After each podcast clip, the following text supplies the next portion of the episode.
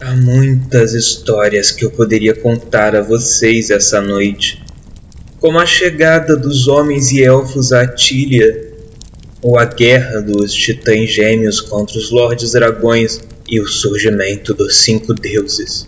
Mas eu lhes contarei sobre o empate entre o deus dragão e Cronos. Há muitos séculos, uma entidade demoníaca cruzou as barreiras do espaço e do tempo e tomou forma nesse continente. Tratava-se de Cronos, um lorde demônio com domínio sobre o tempo e que desejava a tudo devorar. As montanhas erodiam ante sua presença, as plantas murchavam com a sua passada, e os seres que encaravam sua face demoníaca envelheciam até que restasse somente ossos, e assim Cronos se alimentava do tempo de tudo. Titãs, deuses e heróis tentaram detê-lo, mas todos caíram.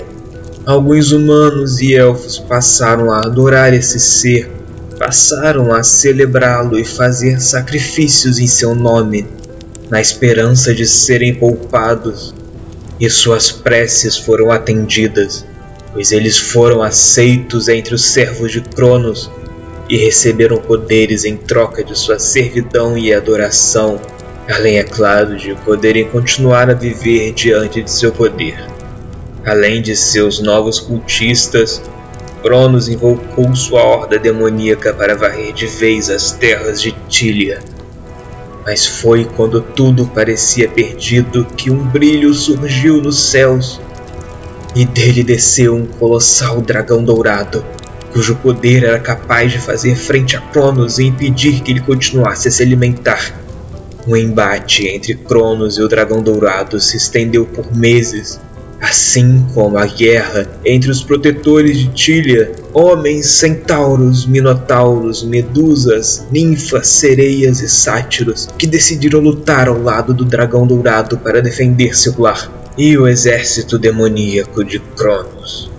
No fim, o exército de Tília triunfou, assim como o dragão que levou o demônio moribundo até as mais profundas fossas do Tártaro e criou uma cela especial para ele, onde ficaria aprisionado por toda a eternidade.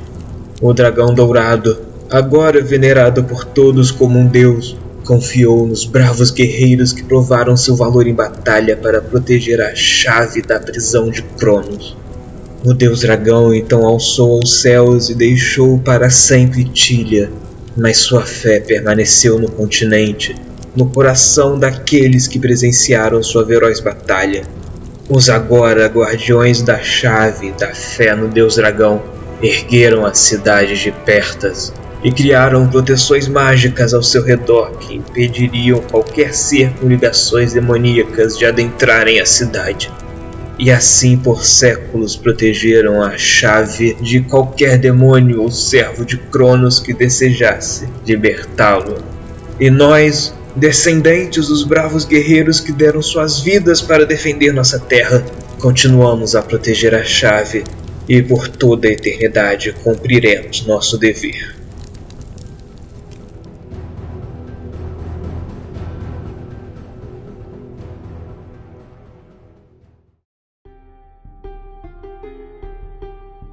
Um velho centauro, o ancião da cidade de Pertas, termina de contar sua história sob olhares emocionados. Essa é uma noite de celebração na cidade, pois é o dia do equinócio de outono. Então todos estão reunidos em volta da grande fogueira da praça da cidade, servindo-se de um grandioso banquete, de boa música, conversas divertidas e, claro, muito vinho. E, como é tradição, o ancião sempre conta a história do embate entre o deus dragão e o demônio Cronos, motivo afinal desse povo existir. Entre os celebrantes há um especial grupo de amigos, formado por três humanos. O primeiro deles veste traje de couro e um peitoral de bronze, e carrega consigo um escudo e uma lança, também feito de bronze. Eu sou o Nicolas, eu sou um guerreiro oplita, eu luto com a minha lança, que na minha cabeça é encantada, mas ela não é. E eu penso que eu também sou encantado e eu não sou. Vi que eu sou, tipo assim, muito próximo da divindade. Eu tenho poderes muito mágicos, mas, de novo, eu não tenho nada disso. O segundo traja uma armadura completa e carrega uma espada e escudo consigo, tudo de bronze. E é acompanhado por um pequeno dragão filhote, quase da altura deles, de escamas que reluzem como bronze. Meu nome é Bron, da casa dos Faemir. Eu sou um paladino Lorde Dragão. Eu sigo as palavras do nosso Deus Dragão e ajudo a proteger nossa cidade sagrada. A última deles é uma humana esguia que veste trajes de couro e carrega consigo uma rapieira e uma besta. Hoje eu sou a Líria, uma ladina assassina a serviço das moiras, por conta de um pacto para conseguir alguma bênção do destino. Ela fala só o necessário e ela tenta ser um pouco objetiva, mas num dia como esse de celebração ela pode estar procurando algum divertimento. Bem, vocês estão aí em meio às festas, os festejos, comendo, se divertindo e tal. Eu tô me divertindo muito, que é o momento que eu tenho para me divertir sem ser acusado de nada. Nossa, eu tô conversando com várias pessoas assim, falando da vez que eu consegui encantar a pessoa só de encostar nela, entendeu? Várias paradas assim. Eu nessa hora eu tô, eu tô passando perto dele assim, eu não paro para conversar porque eu tô sem tempo para escutar as histórias. Eu dou dois tapinhas nele, fala aí maluco e sigo andando vou ficar bem perto dos bardos para ouvir o que eles estão cantando e ver se eu pego uma história nova. A noite vai seguindo bem animada, vocês todos se divertindo bastante. Após várias horas de diversão, vocês estão lá, tipo, completamente absurdos, aproveitando esse momento de poder relaxar e se divertir, comer e beber bem, conversar com as pessoas. Quando vocês escutam um grito e outro grito, vocês veem algumas pessoas caindo e de repente figuras saltam dos telhados e saem de meio os becos, se embrenhando meio às festas. A música ela para na hora quando vocês veem esses vultos invadindo o local onde vocês estão e começando a atacar as pessoas que estão lá. Vocês escutam o som de uma trombeta soando e pouco depois o alarme da cidade começa a soar. Vocês veem o, todas as pessoas que estavam ali estavam celebrando, agora partindo para pegar suas armas e retalhar e vocês veem vários homens e mulheres, elfos e elfas, trajando roupas de couro ou armaduras negras, mas só que eles possuem uma pele muito pálida, cabelos cinzas e olhos completamente negros. E vocês sabem que são cronistas, os seguidores do demônio Cronos e que essa aparência que vocês veem é resultado da adoração deles ao demônio. E vocês estão vendo a festa que vocês estavam se divertindo, interrompendo e essa galera aí começando a atacar vocês. Eu estendo minha mão assim e falo: Nossa, quanta energia negativa vindo deles. É a energia do demônio, com certeza. E já procuro meus amigos. Vocês ali, vocês acabam se reunindo. Eu vou dar um toque no bardo que estava próximo da gente para ele ficar em segurança, principalmente para ele lembrar dos feitos dessa noite para momentos futuros. Cara, qual o estado real da parada? Cara, tá um pandemônio aí. O que a festa se transformou em um caos, correria e pessoas se matando. Bom, eu sou um paladino, eu não posso ficar aqui parado assistindo um massacre, né? Eu vou partir pra ação. Eu vou partir pra cima também, Luiz. E eu tenho alerta, então, tipo, o momento que eles desceram na gente, que eles começaram a fazer as coisas, a galera fica surpresa, eu não fico. Eu não tenho esse problema. Vocês, então, partem pra luta também. Vocês acabam diante de dois cronistas, uma elfa e um humano. Podem rolar já a iniciativa vocês se veem diante desses dois cronistas. Assim, qual é a formação de vocês? Eu tô logo atrás do meu escudeiro, pô. Que escudeiro, velho? Que isso, cara? Foi rebaixado do Lorde Dragão para escudeiro. O maluco tem um dragão com ele, cara. Então, eu tô, pô, eu tô atrás dele do dragão, pô. Eu ataco a média de distância. Eu posso estar na frente, Luiz. Bem, a elfa, ela avança para cima da Líria, já brandindo sua, uma de suas espadas. Ela vai tentar acertar você ela consegue te acertar em cheio com a espada dela. É que pariu, hein? Você levou só 3 de dano ela acerta você, a Líria, mas só que, tipo, o corte dela pega meio de raspão sem afundar muito na sua carne. Ela praticamente só arranha você. Mais incomoda do que dói. E é você agora, Líria. Já aproveitando o golpe dela, eu vou usar minha ação bônus para dar desengage. Então, quando ela faz o golpe em mim, eu tomo o corte, mas eu já começo a me desviar no meio do golpe para tomar esse raspão, dar um rolamento pro lado e partir para cima do outro que não agiu. Como ele não agiu ainda, eu pulo em cima dele e eu vou tentar acertar ele com assassinar. Caralho. Como é que funciona? Eu tenho vantagem em ataques contra qualquer criatura que não tomou um turno no combate ainda. Que a Líria se desengaja da elfa, circunda ela correndo pra pegar o humano cronista desprevenido e pode fazer aí o ataque. 21. Ah, você acerta. Pode jogar o dano aí. Como eu tinha vantagem no ataque, rola o meu sneak attack. 23 pontos de dano. É, você já chega correndo, pulando em cima do cronista que tava ali só esperando, depois já pula enfiando, atravessando o corpo dele com a sua rapieira. O cronista não tem nem tempo de reagir nem fazer qualquer coisa, só puxa a rapieira e ele cai morto no chão. Gente, Mais um pras moiras. E agora é o Nicholas. vou largar o aço nesse filho da puta aqui do ladinho. Vou pegar, vou fingir que tô fazendo, vou começar a falar vários encantamentos da minha cabeça. Então vou começar a falar coisas completamente aleatórias. E pá, pá, pá, pá, pá. Pegar minha lança e fincar no meio do peito dela. Faz o ataque aí. Você acertou. Eu vou dar o segundo ataque se não matar direto.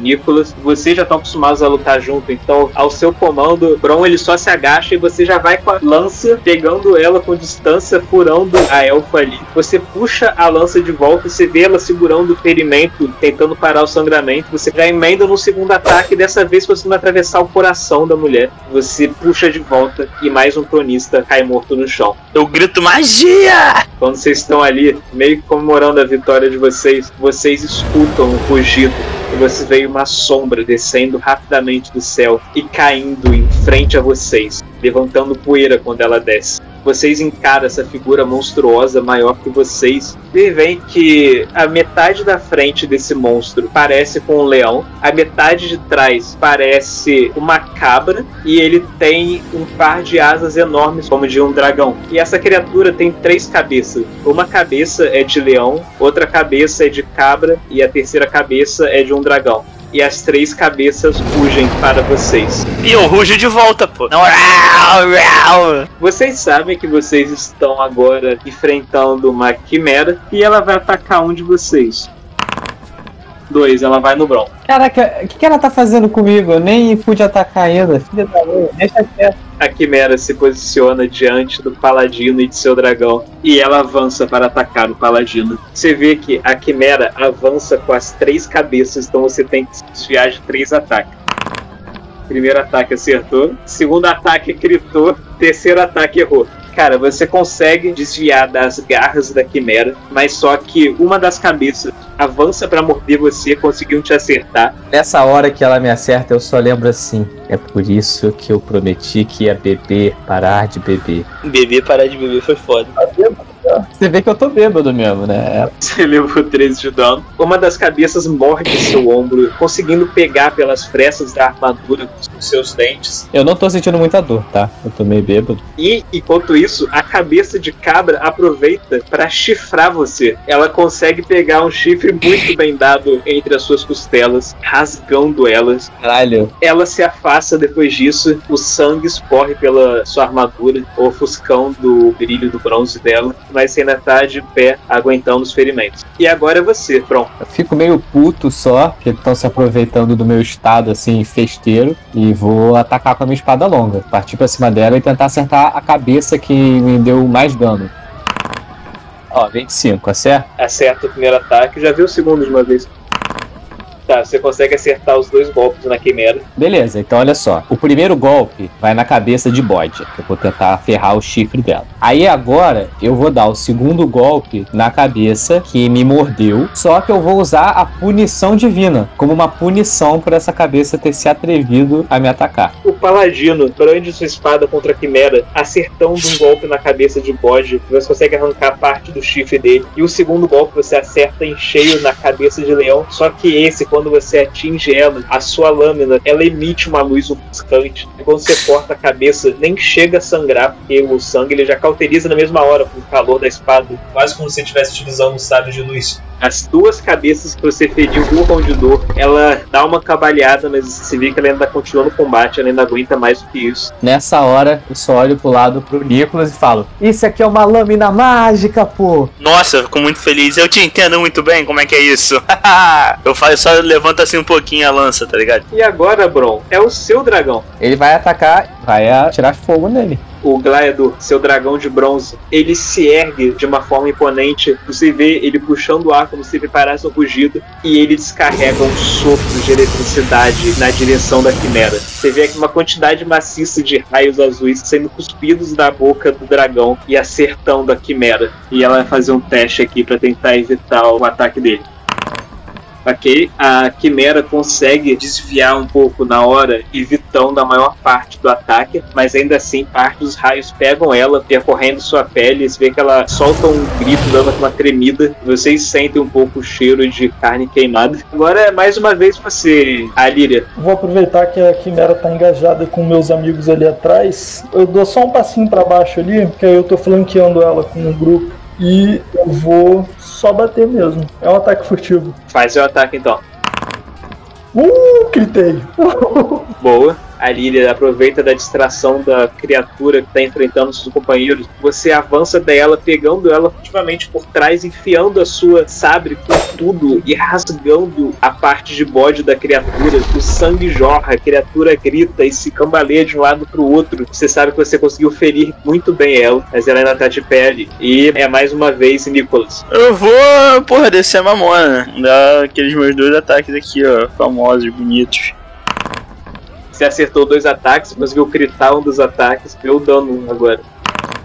Dá quanto essa brincadeira? 27? Muita coisa. Cara, mais uma vez o paladino se abaixa ao seu sinal e você enfia duas vezes a lança na quimera, acertando a cabeça de dragão e o pescoço da cabeça de leão. Quando você puxa a lança, você ainda gira ela, acertando a cabeça de bode com o cabo da sua lança, terminando de arrancar o chifre que o paladino já tinha quebrado. A quimera, ela grita muito, você vê que ela tá muito ferida, mas agora é ela a Quimera decide continuar investida no Bron, só que dessa vez, no lugar de atacar, oh, não. você vê a sua cabeça de dragão, ela puxando o ar da mesma forma que o dragão de Bron tinha feito há poucos momentos antes. Então a cabeça cospe uma rajada de fogo na direção de Bron. E agora, Bron, você tem que fazer um teste de resistência e de destreza. O fogo não pega em área, não, Luiz? Pega, pega em área, na verdade, os dois. Bron e Nicholas, vocês dois que estão na área do fogo, façam testes de de resistência de destreza. Caraca, hein, moça?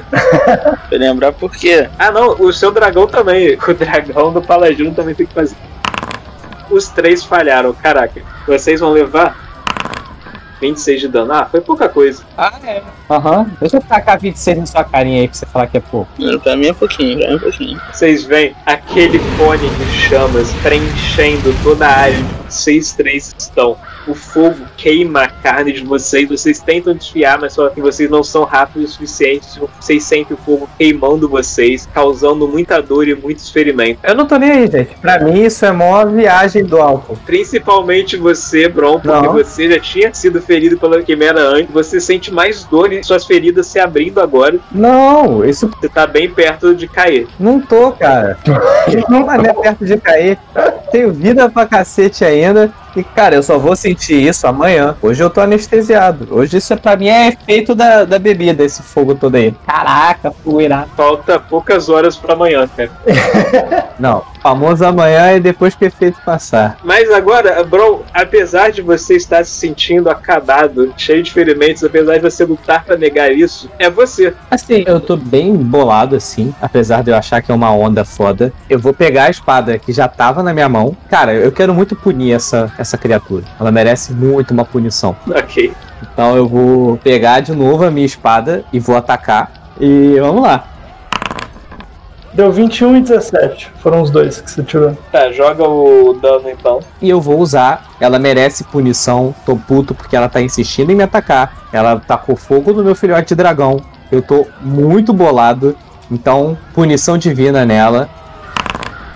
Bron, você brande mais uma vez a sua lâmina contra a quimera. Cara, em uma sequência de ataques, você arranca a cabeça de bode e arranca a cabeça de dragão. E a sua lâmina, com aquele brilho divino, se crava no corpo da quimera que cai aos seus pés, sangrando. E você vê ela parando de respirar. E vocês conseguiram matar o monstro. Ah, é. Achei muito fácil. Eu vou, vou tipo assim, dando um estapinha assim no que queimou na minha roupa tal, e continuo andando. E vou tentar socorrer com magia o meu amigo Bron. Eu falo, Bron, venha cá, eu vou te curar. Aí eu boto minha mão em cima dos ferimentos e fico parado, rezando para os ferimentos. Cara, eu tô já tão entregue que eu só aceito.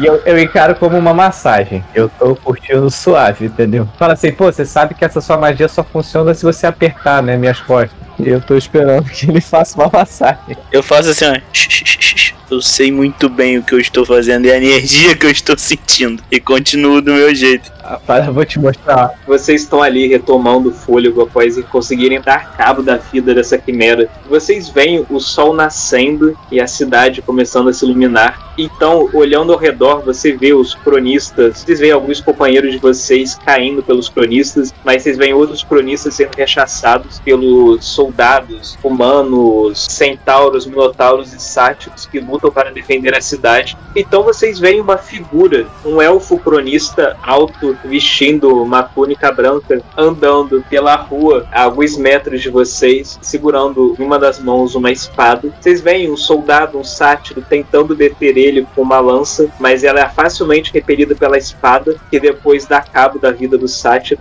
Então a espada desaparece das mãos desse elfo. Vocês veem puxando de seus mantos uma corneta e soprando ela. Vocês veem o som da corneta preenchendo o ar da cidade. Então ele guarda ela novamente. Vocês veem uma outra quimera vindo voando dos céus e pousando em frente ao elfo. E ele monta na quimera. Em seguida vocês escutam ele gritando com a voz percorrendo toda a cidade, claramente amplificada por magia. Vocês ouvem ele gritando: Recuem! Nós já temos o que queríamos. Então a quimera alça voo. E vocês veem ao redor de vocês os demais cronistas abandonando a luta e correndo para deixar a cidade. Pouco depois, o campo de batalha já está vazio, cheio de corpos de ambos os lados e soldados feridos ou exaustos caídos no chão. E vocês também se sentam ali, recuperando o fôlego, sem entender o que aconteceu. Nesse meio tempo, vocês escutam o som de cascos de cavalo no chão e vocês veem uma figura se aproximando de vocês. É uma centaura alta e trajando uma armadura de bronze, uma figura bem imponente. Ela para ao lado de vocês, ela ergue as mãos para vocês e você vê uma luz divina emanando das mãos dela e caindo sobre o corpo de vocês. A exaustão e os seus ferimentos vão lentamente sumindo e vocês se sentem melhor. Ela fala então: descansem, soldados, nós temos um dia cheio pela frente. E ela segue adiante e vocês relaxam ali no chão.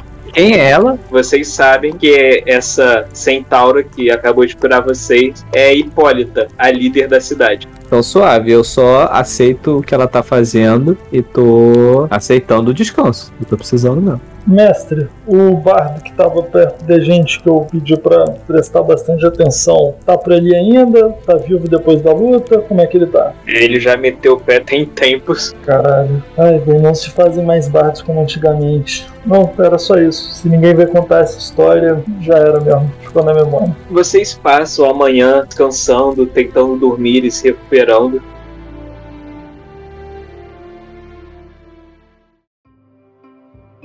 quando já se aproxima do meio-dia, toda a cidade está reunida na praça central. A destruição causada pelo ataque dos cronistas já foi arrumada e foi erguido um palanque lá, onde quatro figuras se mantêm. À frente deles está Hipólita, a líder da cidade. Ao seu lado direito há um Minotauro. Ao seu lado esquerdo há uma humano. Ambos com armaduras de bronze bem imponentes, bem mais bem feitas do que as que você usa. E em um canto ali está aquele centauro ancião que tinha contado a história.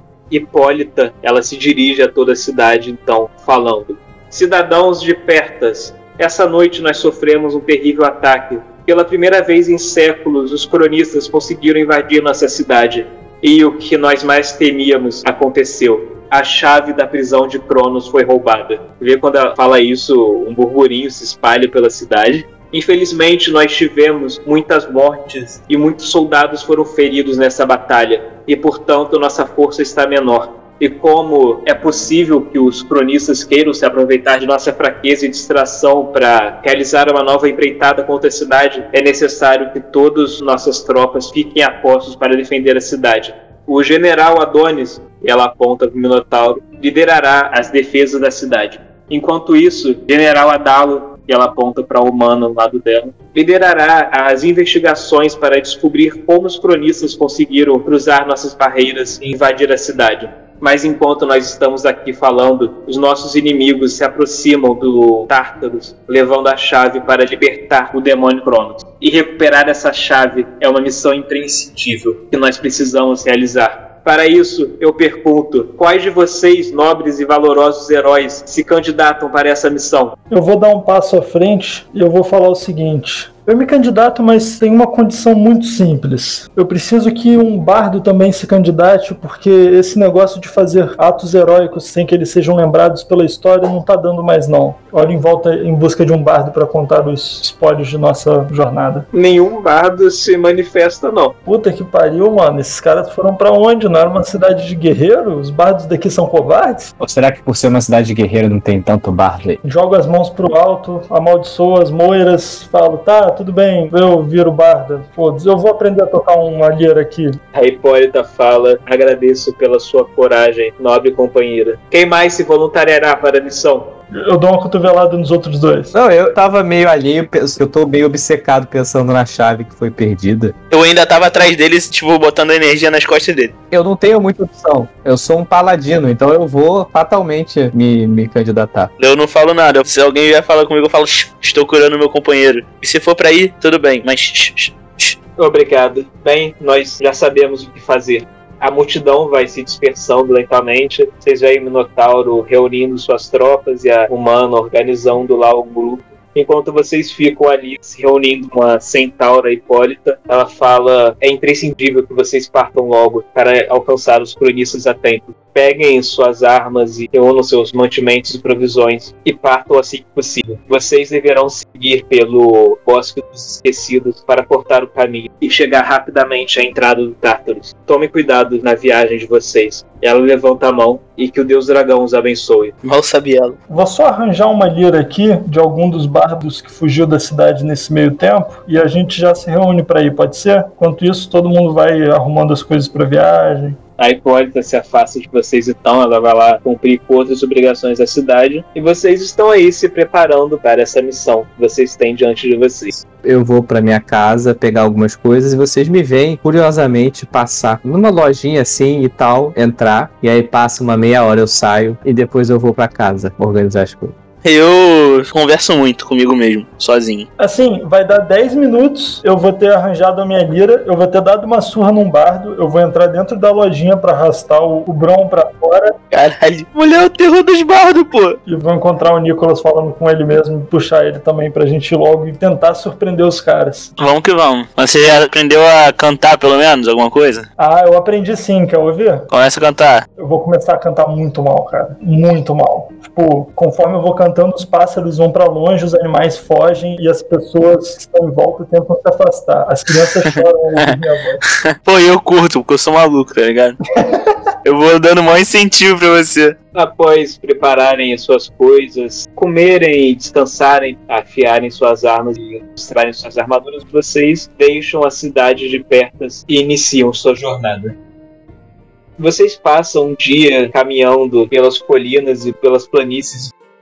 Vocês descansam à noite.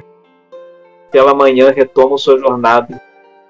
Até que vocês finalmente se aproximam daquele que é chamado Bosque dos Esquecidos. Vocês se aproximam da entrada seguindo pela trilha. O bosque ele se estende por vários quilômetros, ao que vocês conseguem ver olhando para os lados. Ele parece ser bem denso, mas ainda dá para ver a luz entrando lá dentro. Vocês começam a caminhar pelo bosque, seguindo a trilha. Conforme vocês andam, vocês já não conseguem ver de onde vocês vieram e fica cada vez mais difícil se guiar por dentro dele. Então eu vou precisar que pelo menos um do grupo faça um teste de sobrevivência para liderar o caminho. Larguei, hein?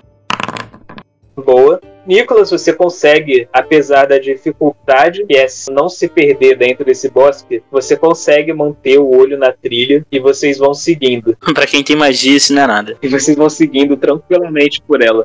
E eu vou falando, a energia está me guiando para cá. A energia está me guiando para colar. Ali tem magia. Ali não tem. Então vamos para magia. Vocês vão andando e vem que a luz do sol entra pelas árvores, dá um brilho quase que dourado ao ambiente. Após uma hora de caminhada, vocês se aproximam de uma grande árvore, bem maior que as outras, e vocês veem que a trilha ela se divide contornando essa árvore, podendo ir tanto para a diagonal esquerda quanto para a diagonal direita. E nessa hora, vocês se aproximam dessa bifurcação, vocês escutam uma voz atrás de vocês.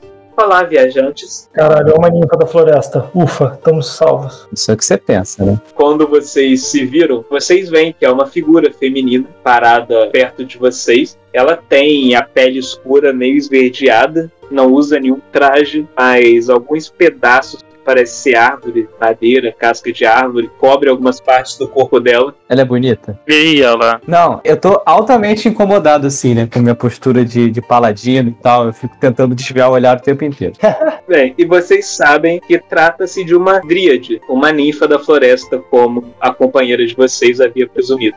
Ela caminha por vocês, passando por vocês em direção à árvore. Enquanto isso, ela fala: Estão perdidos? Eu falo, é lógico que não. A magia está nos guiando. Eu só falo, cala a boca, tu vai queimar nosso filme, cara. Que filme? Do que você tá falando, meu amigo? Ó Dríade da Floresta, guardiã dessas partes. Me chamo Alíria, estes são Bron e Nicholas, e estamos numa missão que precisa ser executada com muita rapidez. Mas antes disso, existe uma outra questão mais profunda que aflige esse grupo. Nós não temos a capacidade do canto e não saberemos cantar as histórias que surgirão dessa jornada.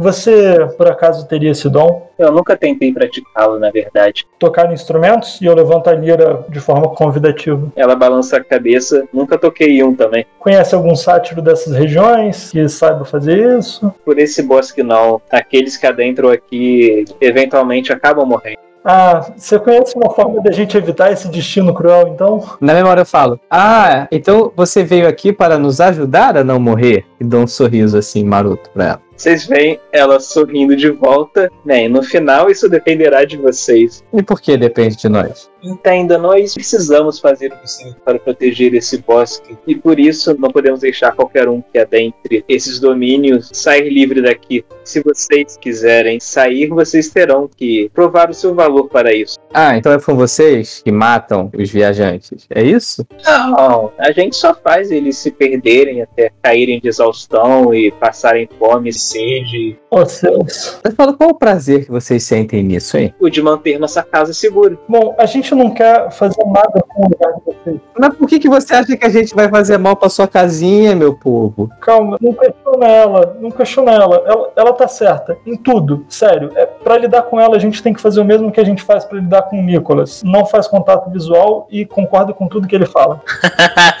Eu espero que ele não tenha falado isso em voz alta. Senão eu vou ficar um pouco triste. Ó Dríade dessas partes, qual o seu nome? Pra que a gente possa se tratar como amigos e não com essa frieza toda. Merope, Merup, como podemos fazer para provar que somos dignos de passar e você perder esse lado sinistro todo? você vê ela sorrindo para você. Escutem bem. Como vocês veem, há dois caminhos que vocês podem seguir, não é? A princípio, sim. Um desses é o caminho da verdade e o outro é o caminho das mentiras. Para sair desse bosque é o caminho da verdade que vocês devem seguir. Saibam que eu vim de um desses dois caminhos e eu posso responder uma pergunta que vocês fizerem. Eu vou me abster se Você toparia? Qual é, qual é o Ladino? Você toparia o que, Ladino? Eu vou tampar a boca do paladino e fazer um aceno pro dragão. Eu só ia perguntar se ela toparia entrar pra ordem dos. Não, cara, não vou gastar pergunta com isso. Ó, Merup, se você vem de um dos dois eu só posso te fazer uma pergunta, saiba que eu fui treinado pelas boiras e não cairei em nenhuma enganação como essa. Se você foi treinado pelas moiras, você consegue três perguntas pra gente. Cada uma pra cada uma das moiras. Tá, olha só, se eu acertar com uma, eu posso te fazer mais duas, Merup? Essa é a sua pergunta? Não, não é a minha pergunta, porra. Tá, eu vou, vou fazer a minha pergunta. Paladino, deixa o pessoal em paz. Para de me atrapalhar que eu vou fazer mesmo. Eu seguro o Paladino com um abraço e a mão na boca. Merup, você veio de um desses dois dois caminhos. Você pode falar só mentiras ou só verdades. Eu devo te perguntar então, se você tivesse que mentir para mim, para qual caminho você me mandaria? Nessa hora que você fala isso, eu vou baixinho no ouvido do Nicolas e falo: Cara, sem graça, olha a pergunta que ele fez. Desperdiçou nossa pergunta. A gente podia morrer feliz, pelo menos.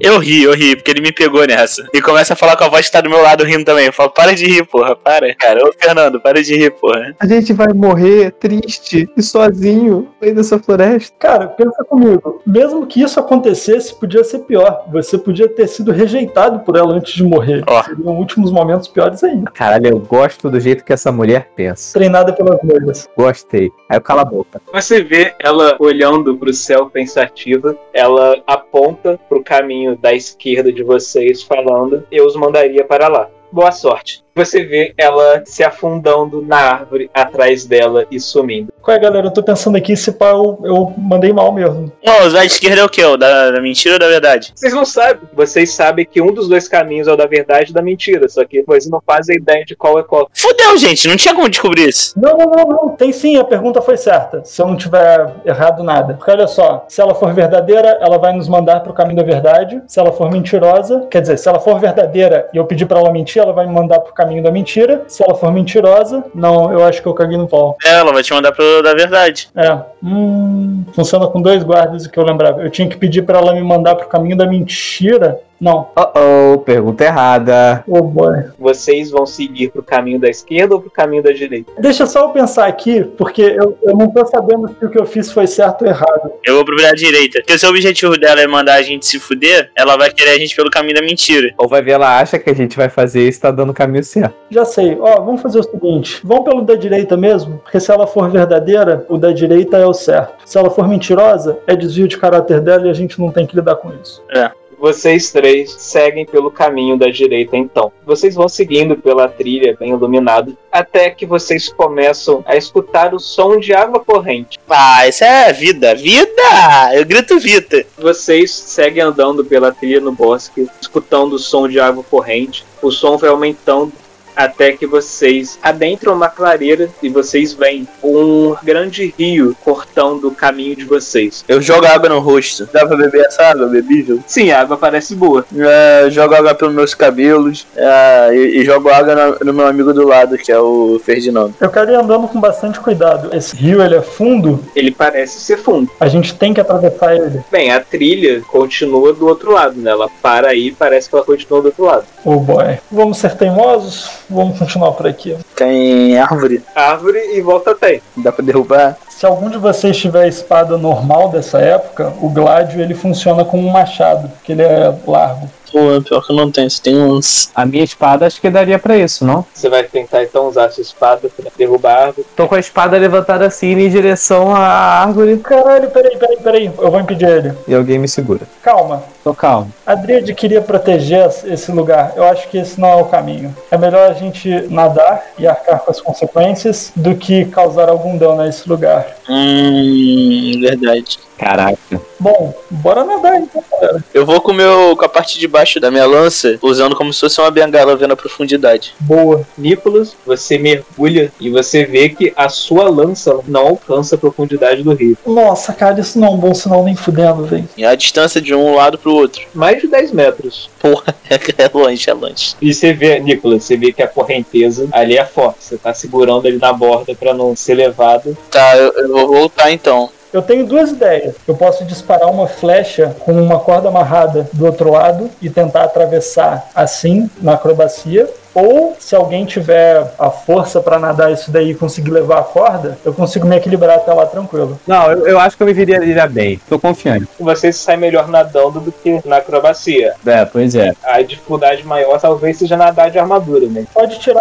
Eu olho pro Glaed falo, Glaedurzinho, tu acha que tu consegue levar as armaduras? Porra, exatamente. Caralho, levar a corda. Você acha que você consegue levar a armadura pro outro lado? Cara, por que, que não leva corda? Leva tudo. Ele voa, porra. É verdade, Glaedurzinho, chega aqui, bebê, fala mais. Você vê ele dando um leve rosnar pra você, mas não fosse nada amigável. Ele pousa assim, eu faço um carinho nele, dou um beijinho na cabeça dele, falo, e aí, garoto, você acha que você pode levar essas coisas pro outro lado pra gente aguentar, hein, garoto? E faço um carinho assim embaixo dele, pescoço e tal. Ele dá um outro rosnado amigável. Ele pode levar suas coisas tudo lá pro outro lado do rio. Então, ótimo. Eu olho pra galera e fico fazendo aquela cara de puta que pariu, hein? Eu tinha burro pra caralho. E ele leva as coisas pro outro lado. Você, Bron, tira sua armadura, deixa ali com o dragão. O Nicolas também tira sua meia armadura, o seu peitoral e coloca junto ali. Vocês deixam suas coisas com eles amarradas num pano pro dragão levar. Aí você fala pra ele levar a corda também. Uhum. Glaedo alça voo, carregando suas coisas e levando a corda na boca.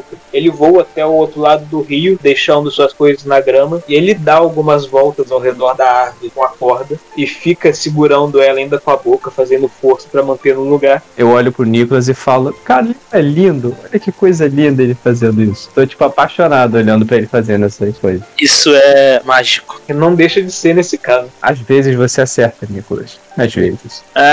Eu começo a rir de uma piada que a voz na minha cabeça fez. Eu vou amarrar a corda numa árvore do meu lado do rio e eu vou tentar passar com uma acrobacia. Minha armadura é leve, é de couro batido. Então faz aí o teste.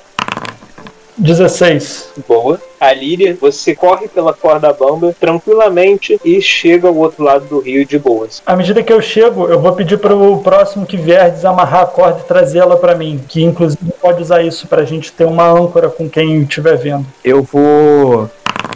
Diante da minha rolagem no dado, eu vou nadando de costas, pensando se eu vou conseguir chamar a atenção da ninfa. Ok? Em seguida, vocês veem o paladino mergulhando no rio e nadando de costas contra a correnteza, refletindo sobre a ninfa, até que ele chega ao outro lado do rio e sai de lá também. Alguém afoga esse cara, por favor. Quando a gente chega do outro lado, eu viro pra a Líria e falo: se vocês estão me entendendo errado, vocês acham que eu tô querendo chamar a atenção da ninfa de novo por motivos mundanos? Mas não se esqueçam que eu sou um paladino. Na verdade, eu só acho que a gente cometeu alguns erros porque a gente deveria ter feito algumas perguntas pra ela, do tipo, quem passou aqui nesse bosque antes da gente, né? Eu não paro de pensar nisso desde que a gente veio aqui pro Rio. Será que os cronistas também passaram por aqui? Será que mais alguém de Pertas está nessa empreitada? Ou será que o destino da cidade está na mão de nós dois e do maluco beleza ali? Você usou a palavra certa. Destino, as moeiras gostam. Você pode inventar qualquer justificativa na sua cabeça para suas ações, o destino é o mesmo. Você tá querendo chamar a atenção da garota. Eu ri, eu gostei da maneira dela pensar. Só falta você agora, Nicolas. Faz o seguinte, Eu vou. Você vai se afogar. não vai não, ele tá segurando a corda. Você tem que se esforçar muito pra falhar. Ele vai tirar um. Caralho! É, ele falhou, ele conseguiu. Eu vou muito desconcentrado. Eu tava tendo uma discussão muito séria com as vozes da minha cabeça enquanto eu tava passando. Puta que pariu. Nicolas, você pula no rio achando que vai nadar tranquilamente, mas a correnteza te pega de surpresa e você acaba sendo levado por ela. A gente pode ajudar ele puxando pela corda? Vocês que estão lá do outro lado do rio, vocês veem o companheiro de vocês sendo levado pela correnteza, a corda segurando ele, mas ele ainda está sendo levado lá. Com a corda, em algum momento, ela para em uma das árvores e vocês veem ela chegando no limite dela e a árvore balançando um pouco, mas ainda prendendo o companheiro de vocês no meio do rio. Eu corro na mesma hora pra segurar a corda pra impedir que ela arrebente. Eu vou tentar puxar ele, se eu puder ajudar ele a vir pra cá. Faz um teste de força então. Oh boy. Ó, nossa, as moedas me favorecem. A Líria, você usa toda a sua força e o maior esforço possível para ir puxando a corda, tentando trazer o Nicolas de volta. Eu também tô fazendo isso. Então faz você também o teste de força, pronto. Com isso vocês conseguem meio que anular as duas falhas que o Nicolas tinha tido. Então vocês estão arrastando ele. Afogado. Bebi água pra caralho. Faz o seguinte, Nicolas, nisso que você tava lá se debatendo na água e agora está sendo arrastado, faz um teste de resistência de constituição. Conforme vocês vão puxando, vocês percebem que o companheiro de vocês não tá mais se mexendo. E vocês fazem toda a força para puxar ele para fora do rio. Vocês colocam ele deitado ali e você vê que ele não tá se mexendo, ele não tá respirando, não tá dando reação nenhuma. Eu dou aquele socão no peito pra tentar que ele cuspa água. Que isso? Ok, faz um teste de medicina, cara. O paladino Bron, ele começa a socar o peito do seu companheiro Nicolas, até que o Nicolas, Peraí, socar, eu tô imaginando uma coisa agressiva. Eu tô com jeitinho. a sua fala foi: Eu vou dar um socão no peito dele. É verdade.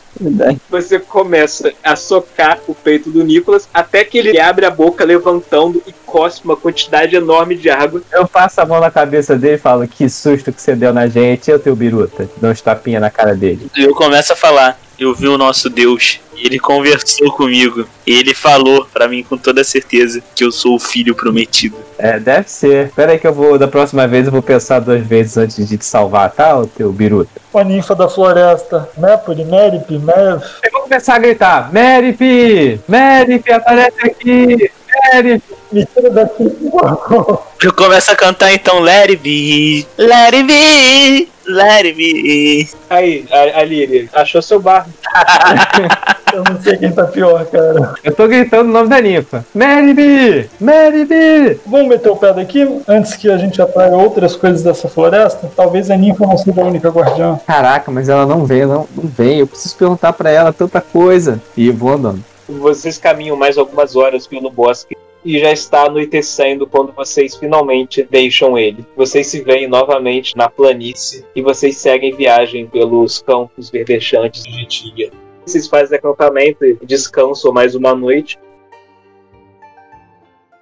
E pela manhã vocês continuam a sua jornada até que vocês vão se aproximando de um rochedo que se destaca no horizonte. Você vê que a vegetação ela vai sumindo conforme vocês se aproximam dele, vai tendo menos árvores também. Só que vocês percebem que há alguma coisa perto desse rochedo. Conforme vocês se aproximam, vocês conseguem distinguir algumas silhuetas de pessoas e tendas, e vocês conseguem, depois de um tempo, visualizar melhor que há um acampamento parado em frente a esse rochedo, bem na entrada para o caminho que leva ao Tártaro. E esse parece ser o acampamento dos cronistas. Olhando para esse acampamento, são quantas pessoas em média, pelo que parece? Parece ter algumas dezenas. Pô, a gente sozinho não vai dar conta disso. Ah, calma, a gente não precisa matar todo mundo. Ô, Alíria, você ainda tem o WhatsApp das moiras? Consegue falar com elas? Ah, A gente meio que tá brigado, a gente não tá se falando muito mal. Vocês não conseguem naquele papo de, pô, se acidentalmente algumas dezenas de pessoas aleatórias tivessem assim, opa, sem querer escorreguei a tesoura, foi assim, ó, 40 linhas ali, ó.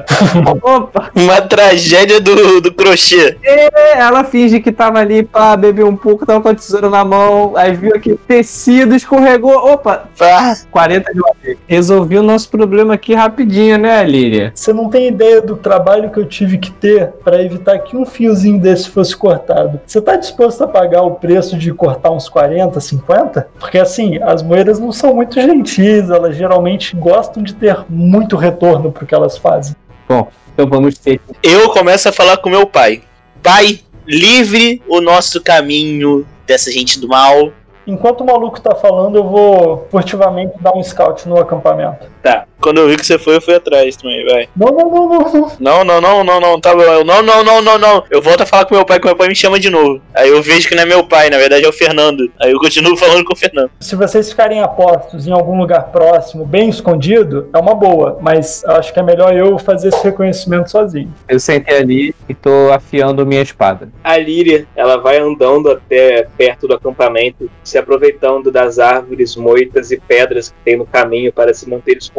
Agora, faz aí o teste de furtividade para ver se ninguém vai te ver chegando mesmo.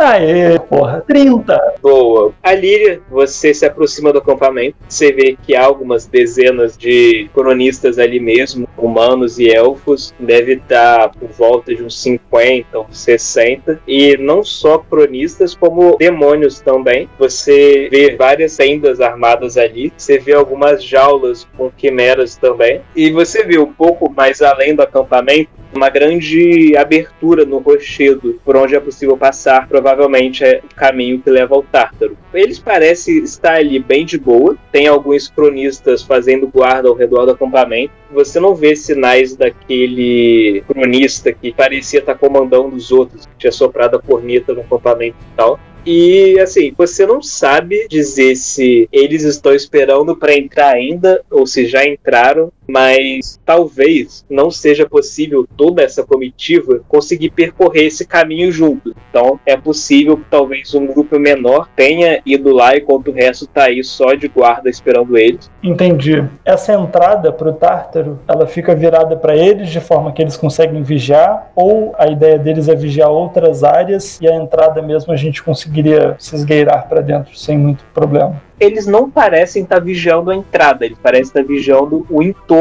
Então, é possível se esgueirar por trás do acampamento e alcançar a passagem sem ser visto, mas isso vai depender da habilidade de vocês passar despercebido. Tá. Vou voltar pro grupo. Tive uma ideia.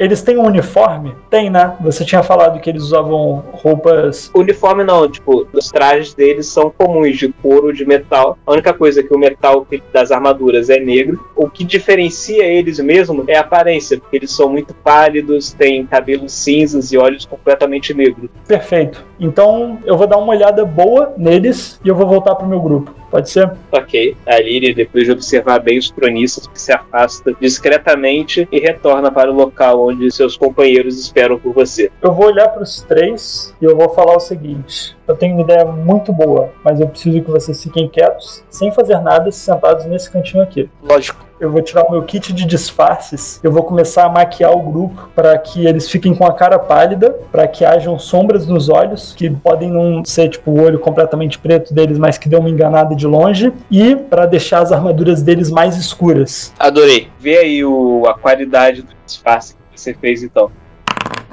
19. Boa. Dificuldade deles para te perceberem vai ser 19, então. E após alguns minutos, vocês três estão bem parecidos com cronistas. Só tem um problema. Eu não sei se existe dragão cronista, principalmente da parte metálica. É um bom ponto. No caso do dragão, eu vou só procurar um lugar onde tenha lama. Assim, eu não tenho como exigir isso de uma criatura majestosa como um dragão, mas eu vou falar. Olha, as suas escamas são metálicas e elas são um indício único de que você. da sua origem, do, do da sua índole. Se você conseguir rolar na lama para ficar mais fosco, menos brilhante, pode ajudar na nossa furtividade. Depois que a Lívia falou tudo isso pro Glaedo, ele se vira para você, Bron, rosnando de uma forma interrogativa, como se estivesse pedindo orientações a você. Ele não tem nenhuma habilidade de furtividade, tipo. Ele é tão furtivo quanto vocês. É. Bom, channel. Você vai falar alguma coisa pro dragão ou vai só ignorar ele? Cara, assuntos de furtividade, na real, é com a Líria. Eu vou perguntar o que ela acha. Tá, você ignorou o dragão. Ok. É, diga, Líria. Não, não ignorei. Eu falei, peraí. Eu vou fazer carinho na cabeça dele e falar, peraí, garotão. E, tipo, vou fazendo carinho pra ele, olhando pra Líria e falo, o que, que você sugere que a gente faça com esse aqui? Eu acabei de sugerir dele encher de lama, para não ficar brilhoso, para ficar fosco. E o dragão acabou de questionar você sobre isso. Ah, era isso. Porra, bem que eu senti que me perdi. Caralho, ó, dragão negligenciado fica egoísta quando cresce, hein? Cuidado. Eu olho para ele e falo, pode seguir as, as instruções da Líria. O Glaedo começa a rolar na terra.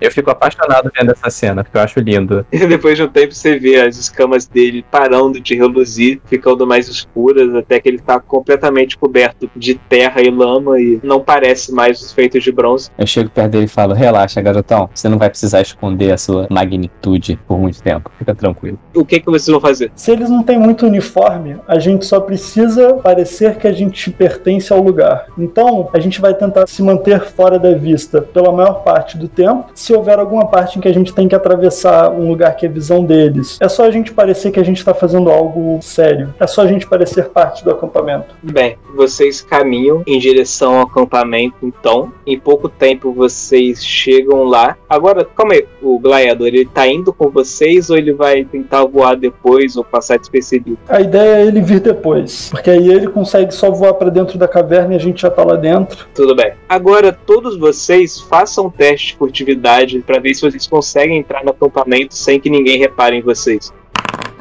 Bem, Alíria, você cruza o acampamento, ninguém faz nenhum comentário a seu respeito. Nicolas em seguida cruza também, ninguém faz nenhum comentário. Mas aí chega o paladino com aquela armadura fazendo barulho conforme ele anda.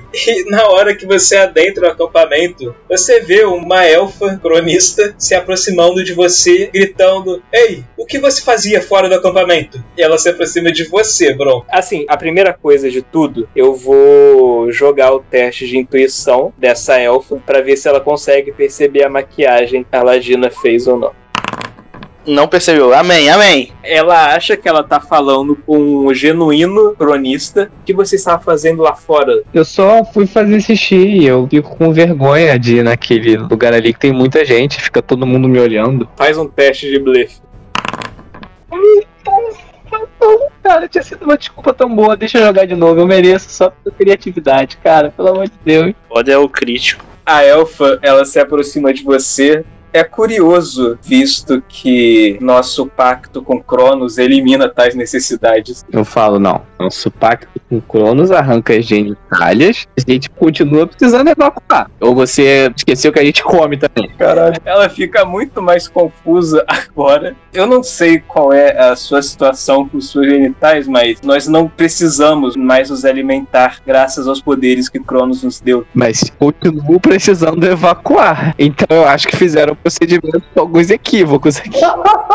Nessa hora que ela tá falando, tem muita gente perto? Nisso que vocês estão nessa conversa, você percebe que tem vários cronistas. Não perto, mas por ali que começaram a prestar atenção em vocês. Eu falo, você quer que eu mostre como é que aqui que acontece comigo toda vez essa hora da madrugada? Ela cruza os braços e fala: Estou esperando. Que isso? Eu tô olhando pro, pro Nicolas com o olho arregalado, assim. Como é que uma conversa pode se desviar tanto, mano? A gente tá escutando isso? A gente tá perto? Vocês estão perto, vocês escutaram tudo. Eu posso chegar lá tascando um beijo e levando pro outro lado, Que isso? Mas que isso tem a ver, cara? porque pode ser um choque tirar, tirar a atenção de você, porra. Cara, eu vou sair correndo pro meio do mato. Caralho!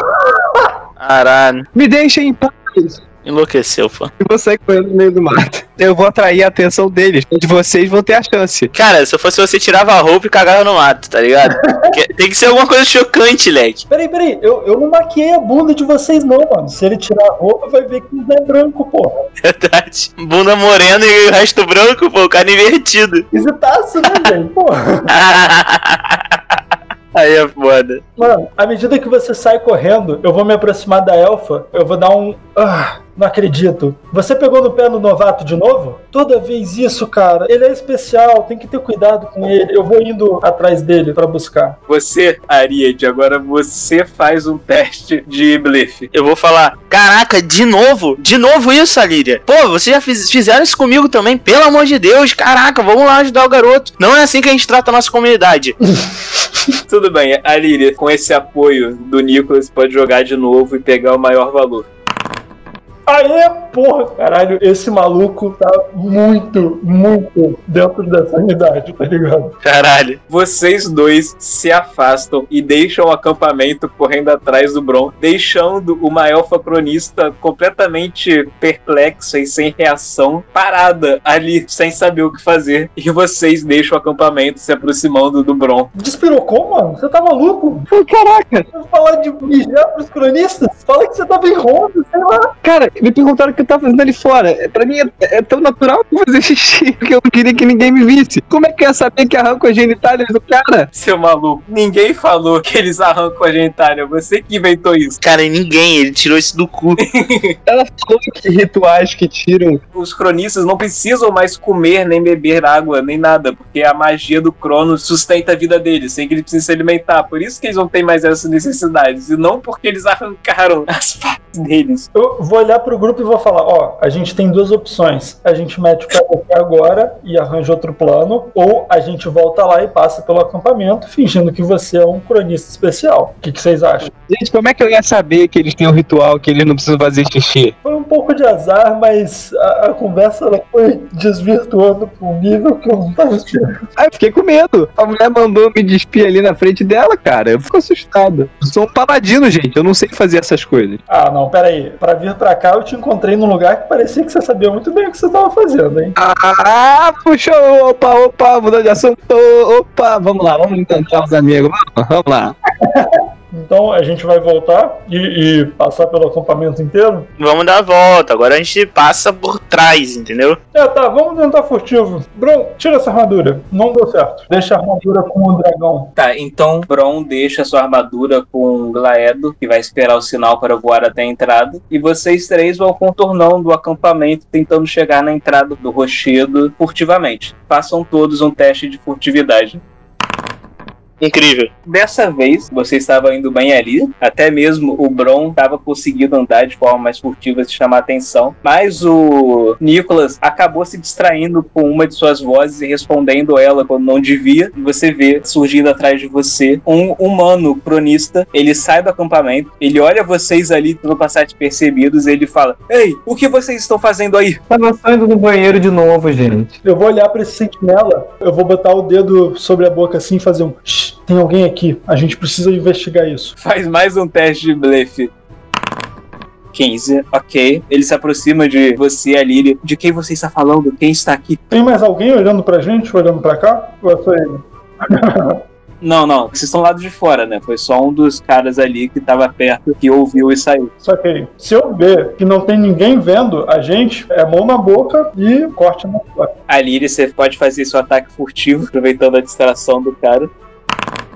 Oh boy. Ah, delícia. Eu esperei por toda a minha vida por esse momento. Nossa, 42 de dano. na hora que o cara se aproxima de você, aproxima o rosto, perguntando quem tá ali, você só pega a sua faca e você vai na cabeça dele, por baixo do queixo, atravessando e enfiando a faca até o cérebro dele. E o cara, ele só para de funcionar. E você deixa o corpo dele cair sem vida no chão. Eu deixo cair não. À medida que ele começa a desmoronar, eu abraço ele, deito dentro da moita, pego o que tiver ali de capa ou de alguma coisa que vai ajudar a gente aí, se ele tiver alguma coisa. Ah, o cara só usava uma armadura e carregava algumas armas, nada demais. Se ele tiver uma espada curta, eu pego dele. Um gládio. Ele tinha um gládio com ele. Beleza, peguei o gládio, então vamos direto pra caverna, então. Vocês continuam caminhando, contornando o acampamento, até que vocês se aproximam da entrada do rochedo. Vocês veem o acampamento diante de vocês e a entrada grande do rochedo, por onde vocês podem passar. Faz o sinal pro dragão e a gente vai.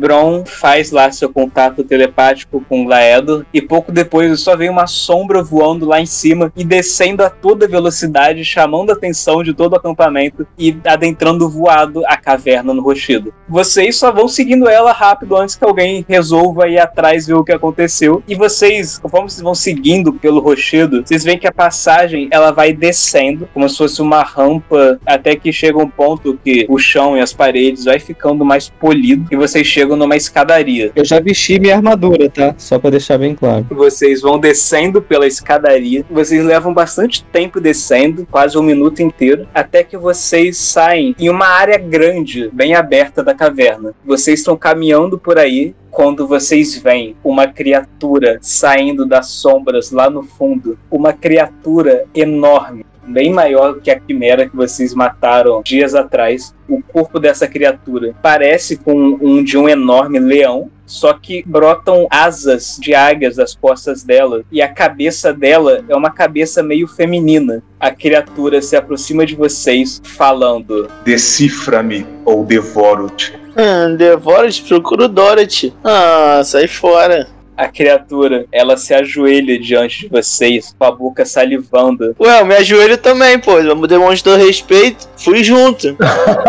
e vocês sabem tratar-se de uma esfinge, a guardiã dos portões do Tártaro. Ela vai querer, provavelmente, que a gente resolva algum enigma. Eu aponto pro Bron e eu olho pra esfinge. Te decifrou. Você vai falar um enigma. A esfinge sorri e ela começa a falar: Na primavera, quatro colunas me sustentam. Acima da terra, num domo luzídio lamentam. Durante o verão, duas estrelas me conduzem. Um túnel cheio de portas e mistérios de luz que reluzem.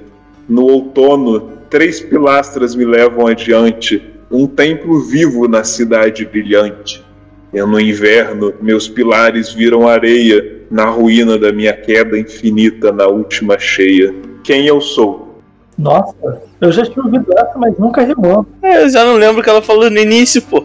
Começa a rir, começa a rir pra caralho. Na primavera você é um neném engatinhando, no verão você é um adulto andando sobre duas pernas, ao inverno é um senhor precisando de. ou uma senhora, né? Precisando de uma bengala para sustentar. E, por final, a morte chega e abala seus pilares, não tem mais quem te É vida, pô. Você vai responder isso, Nicolas? Não, cala a boca, Nicolas. Deixa a Lilia responder. Não, não, é assim, é assim. Não, eu tô conversando com minhas vozes na cabeça. O que você acha, Leandro? Leandro, você acha que é vida? São as fases da vida. Você é uma pessoa passando, um, um humanoide passando pelos diversos estágios da vida até ser recolhida pela morte. Você vê ela rosnando um pouco e fala. Está certo. Vocês podem adentrar o Tártaro. E ela se levanta e caminha pro outro lado da sala. E vocês veem à frente de vocês as sombras do final da sala sumindo. O lugar vai se iluminando. Vocês caminham até o. parece ser o portal pro Tártaro. E vocês cruzam ele. Vocês vão seguindo por um corredor de pedra que é bem longo. E conforme vocês vão seguindo por esse corredor, vocês sentem um certo mal-estar, uma sensação estranha, como se vocês estivessem perdendo alguma coisa de vocês. É só fome, gente. A gente não come há horas. Isso é uma verdade. Mas com o tempo vocês vão se acostumando com essa sensação até que ela não afeta mais vocês. Vocês ficam vários minutos andando por esse corredor até que vocês saem do corredor e vocês se veem em uma plataforma de pedra e bem à frente de vocês, vocês veem um enorme rio. Tipo, vocês não conseguem ver o horizonte, é como se fosse o mar. Quais são as cores da água? Cara, o local todo em si, ele tem uma certa luminosidade, vocês conseguem ver, só que é muito escuro. Tá. Por esse tom escuro, a água parece quase negra. Vocês têm algum trauma de infância, algum negócio assim? Alguma coisa que vocês queriam muito esquecer? Eu só queria ser amado. Eu queria conhecer meu pai. Isso aí a gente não tem como resolver, né? E enquanto vocês estão falando isso, perguntando o que fazer, vocês escutam um som na água. Ai, cacete. E vocês veem uma silhueta surgindo no horizonte. Vocês veem a silhueta aumentando e aumentando e se aproximando, até que vocês veem uma barca se aproximando de onde vocês estão e ela vai virando e parando em frente a essa plataforma, quase como se ela fosse um cais. É uma barca grande, cabe algumas pessoas dentro dela, e vocês veem uma rampa sendo baixada da barca e conectando com a plataforma onde vocês estão. Então, uma figura encapuzada surge de dentro da barca, parada em frente à rampa. Ela estende a mão para vocês. Se desejam cruzar o rio, primeiro devem pagar a passagem. Luiz, no momento que eles não estão olhando, eu quero virar pro outro lado, pegar uma moeda de ouro minha e botar uma dentro da boca. Tudo bem, você ninguém percebe nada, você só vai lá e coloca a moeda embaixo da língua. No momento que o Caronte esquisito fala isso, eu aceno com a cabeça, faço uma expressão de que, ah, não, super tranquilo. E eu cuspo uma moeda e, e ponho em cima da mão dele. E eu olho pros outros esperando assim se eles não vão fazer o mesmo. E o Caronte ele pega a moeda e fala: Maneira curiosa de levar uma moeda. As outras pessoas que eu levo costumam levá-las em sacos na cintura. Porra, cara, aí você me atrapalha. Eu vou entrar puto no navio. Eu boto na mão do, da entidade do, do ser que tá ali. Ok. E Bron, Cara, eu pego uma moeda, tá no meu bolso. Eu fico rodando ela assim, nos dedos e tal, na frente dele, pra ver se eles se impressionam. E dou pra ele. Que caralho, mano. ele pega a moeda, ele embolsa as três moedas que recebeu. Vocês todos adentram a barca, se ajeitam lá. O barqueiro ele puxa a tábua, ele pega um remo enorme e começa a remar o barco. E ele se dirige a vocês. Para onde desejam ir? É, siga aquele barco. Cronistas passaram por aqui antes. A gente precisa ir até onde eles foram. Entendido. Ele começa a remar. Eu chego do lado dele assim e falo: Quantos paladinos já passearam por essas águas com você? Ah, eu lembro de um. Um? Todos os anos da sua existência? Um? Pô, esse cara é uma lenda, pô. Caralho, um? Nessa aí eu pergunto: quantos filhos do deus dragão já botaram pé na sua jangada? Nenhum. Então, prazer, eu sou o primeiro. Eu viro pra frente antes de ela responder qualquer coisa. O barqueiro se vira pra você, Bron. Isso é normal? É, infelizmente pra gente, é.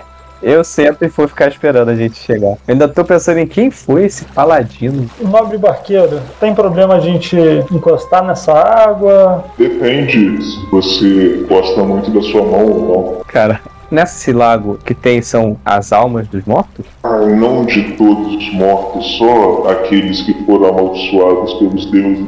Luiz, eu vou pegar o glide, né, que eu tinha pego do cronista, vou amarrar a corda nele e abaixar na água, não o suficiente pra corda estar dentro d'água, só a espada, e puxar de volta. A espada tá de boa, a espada tá ruída, como é que tá? Você vê que ela ainda dá pra ser usada, só que as bordas dela, você vê que elas ficaram meio enferrujadas e meio destroçadas. Se eu deixar o, o cabo entrar, o couro também é consumido assim? Você puxa depois, você vê que o couro ele tá muito mais destruído. Parece que a lâmina ela aguentou mais por ser metal. Merda. Eu vou desamarrar o glide e jogar de longe, foda-se, não quero mais esse negócio. Glade? Caralho, me deixa o Glade aqui, irmão. Tá maluco? Que isso? Eu me desespero. Não, cara, não é não é o Glaedu, é o Gládio, não o Glaedu.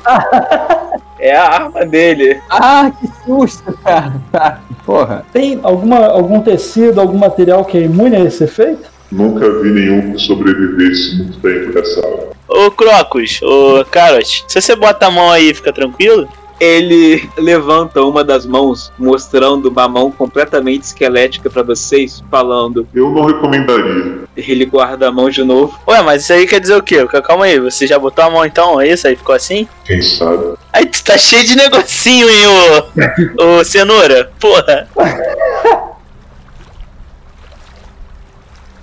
Longe, hein, Carrot? Porra, é um anel que ajuda pra remar, me dá um aí. Peraí, peraí, como é que ele rema se essa porra corrói? O remo dele não, realmente não tá sendo corroído. Opa! Ô Caronte, você tinha falado que não sabia de objeto que resistia isso aí, como é que seu remo funciona? Olha só, pega no pulo. Ele para um segundo, ele levanta o remo, olha pra ele É, você tem razão. e ele continua a remar. Porra, cara, que maluco sem graça, velho. Vamos entrosar, cara. Tu fica aqui, quanto tempo que tu vê gente? Para com essa porra, cara. Relaxa um pouco. Eu comecei a ter uma crise de identidade. Desde que ele falou que só foi um paladino, eu comecei a me questionar se isso é lugar pra um paladino. E se eu não tô traindo o meu Deus vindo pra cá. Só que aí eu lembro que eu vim aqui a pedido da suma sacerdotisa da cidade, que está amando do Deus Dragão. Você tá se perguntando se uma missão sagrada é o lugar do paladino?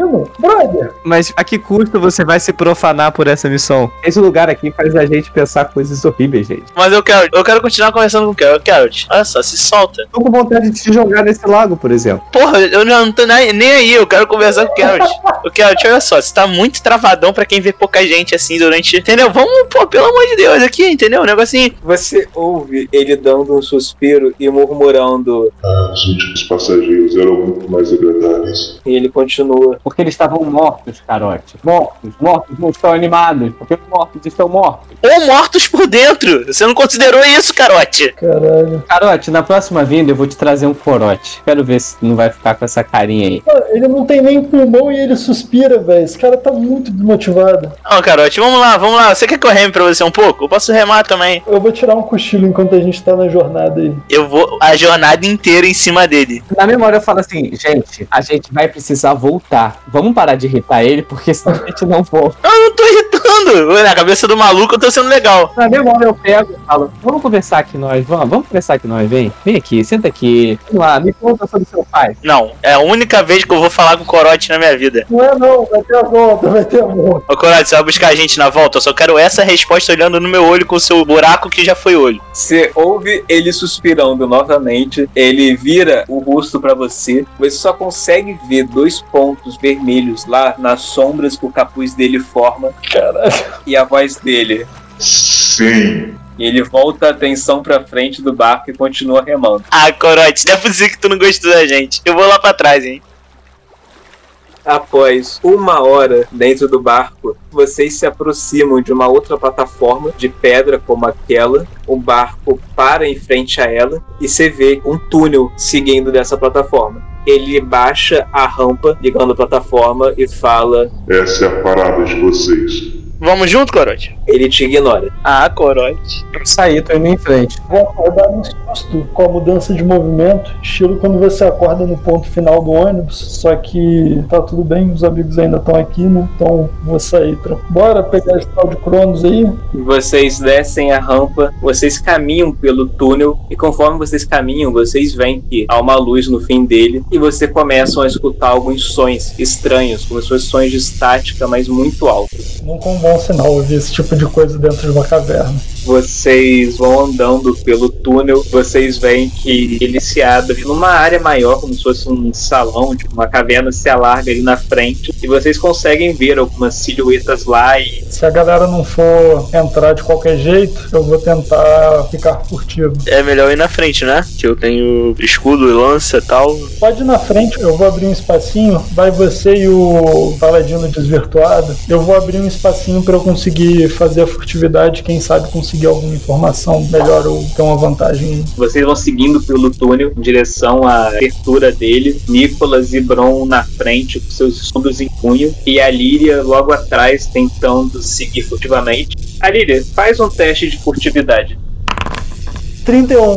Caraca, vocês avançam pelo túnel até entrarem nessa área. É como se fosse um salão na caverna, uma área grande e oval, mas ainda com chão e parede de caverna. Vocês veem no outro lado uma grande parede de cristais e há uma pedra flutuando parada metros no chão em frente a essa parede de cristais. Dessa pedra saem várias rajadas de energia, como se fossem correntes elétricas que se chocam contra a parede de cristais e vocês veem cada vez mais rachaduras se formando na parede. Em frente a isso, há três figuras. De frente para vocês, há duas figuras demoníacas com mais de dois metros de altura, parecendo grandes gorilas de pelagem avermelhada, mãos enormes fechadas e um punho cerrado com braceletes de ouro ao redor. Vocês veem a pele por baixo dos pelos meio azulados. Da sua boca saem várias presas enormes como de javalis. Eles estão parados lá, mas numa posição meio tensa, preparados para atacar a qualquer momento.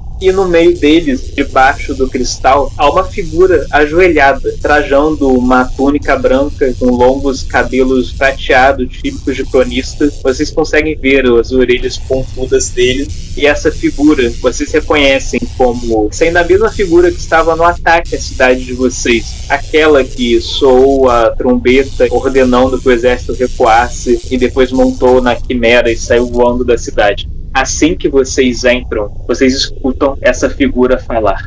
Não precisavam ter se dado ao trabalho de vir até aqui.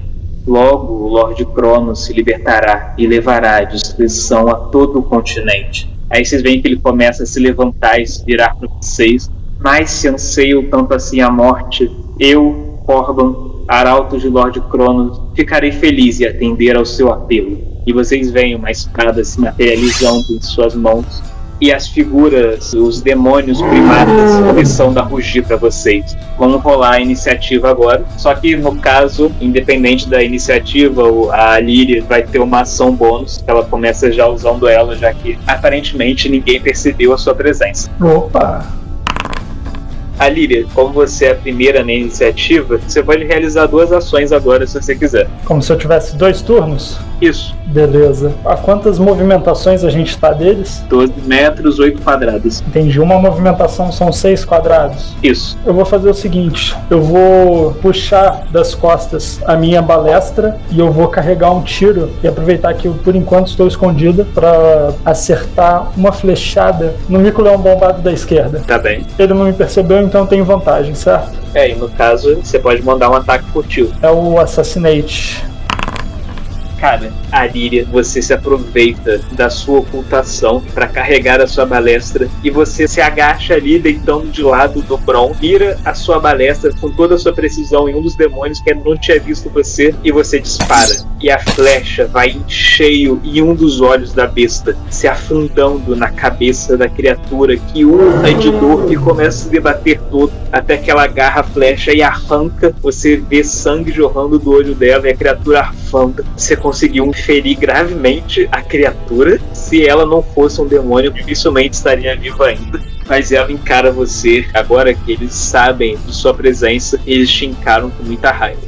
Você ainda pode se mover se você quiser e você tem um outro turno, né? Aproveitando da sua oportunidade. Depois disso, com o meu segundo turno, eu vou preparar uma ação, seja para atacar com a rapieira ou com a balestra, em qualquer monstro, né? Mas desde que meus colegas estejam próximos a ele. Eu vou esperar alguém se aproximar deles. Beleza. Agora é o Corvo. Vocês veem ele olhando pro demônio, pra Líria que apareceu e soltando uma risada de desprezo. Vê ele fazendo um movimento com a mão e formando um círculo, o polegar, o indicador, fechando três dedos para cima, ele puxando o ar e soprando por ali. E uma rajada de chamas vai em direção a vocês, formando um cone que abrange todos vocês. Que isso?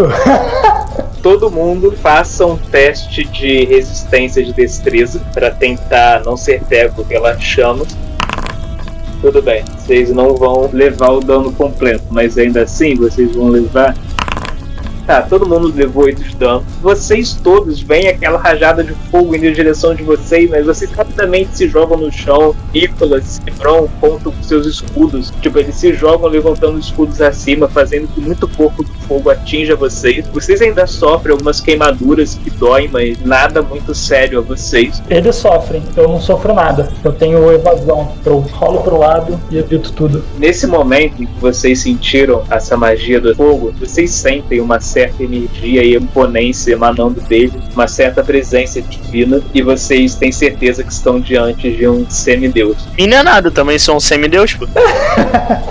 Corban, depois dessa, só se mantém parado no mesmo lugar, com a espada em punho, esperando. E agora você, Nicolas. Eu vou reto no semideus. Eu vim para cá, então eu vou usar o falange gritando na cara do semideus exatamente assim. Ah, então você é um semideus, né? É isso que você acha que você é. Você só não esperava que ia pegar um outro semideus assim, lindo e formoso e abençoado. Ah! Ok. Nicolas avança correndo, se mantendo entre o feiticeiro e o demônio, sendo capaz de encarar ambos. Você levanta seu escudo, posicionado como se fosse uma parede de escudo, apesar de ser só um escudo. Então agora eu vou querer espetar ele duas vezes e depois mais duas vezes usando aquele pulso da ação. Show. Faz aí os quatro ataques então cara, Nicholas chega ali, você já manda uma série de lançadas, aproveitando da distância entre vocês, do seu alcance estendido pela lança, você lança seus quatro ataques contra o Corban. O primeiro deles, o Corban consegue se esquivar, evitando a lança, mas os outros você consegue acertar em cheio nele. Uma lança na perna, outra nas costelas e outra no ombro. Você extrai gritos de dor e sangue de Corban, que luta para se manter em pé diante de você. Só vai existir um semideus em pé, e não vai ser você você, seu semideusinho de uma figa. Sai daqui, sai daqui. Posso fazer meu ataque, mestre? Pode lançar aí.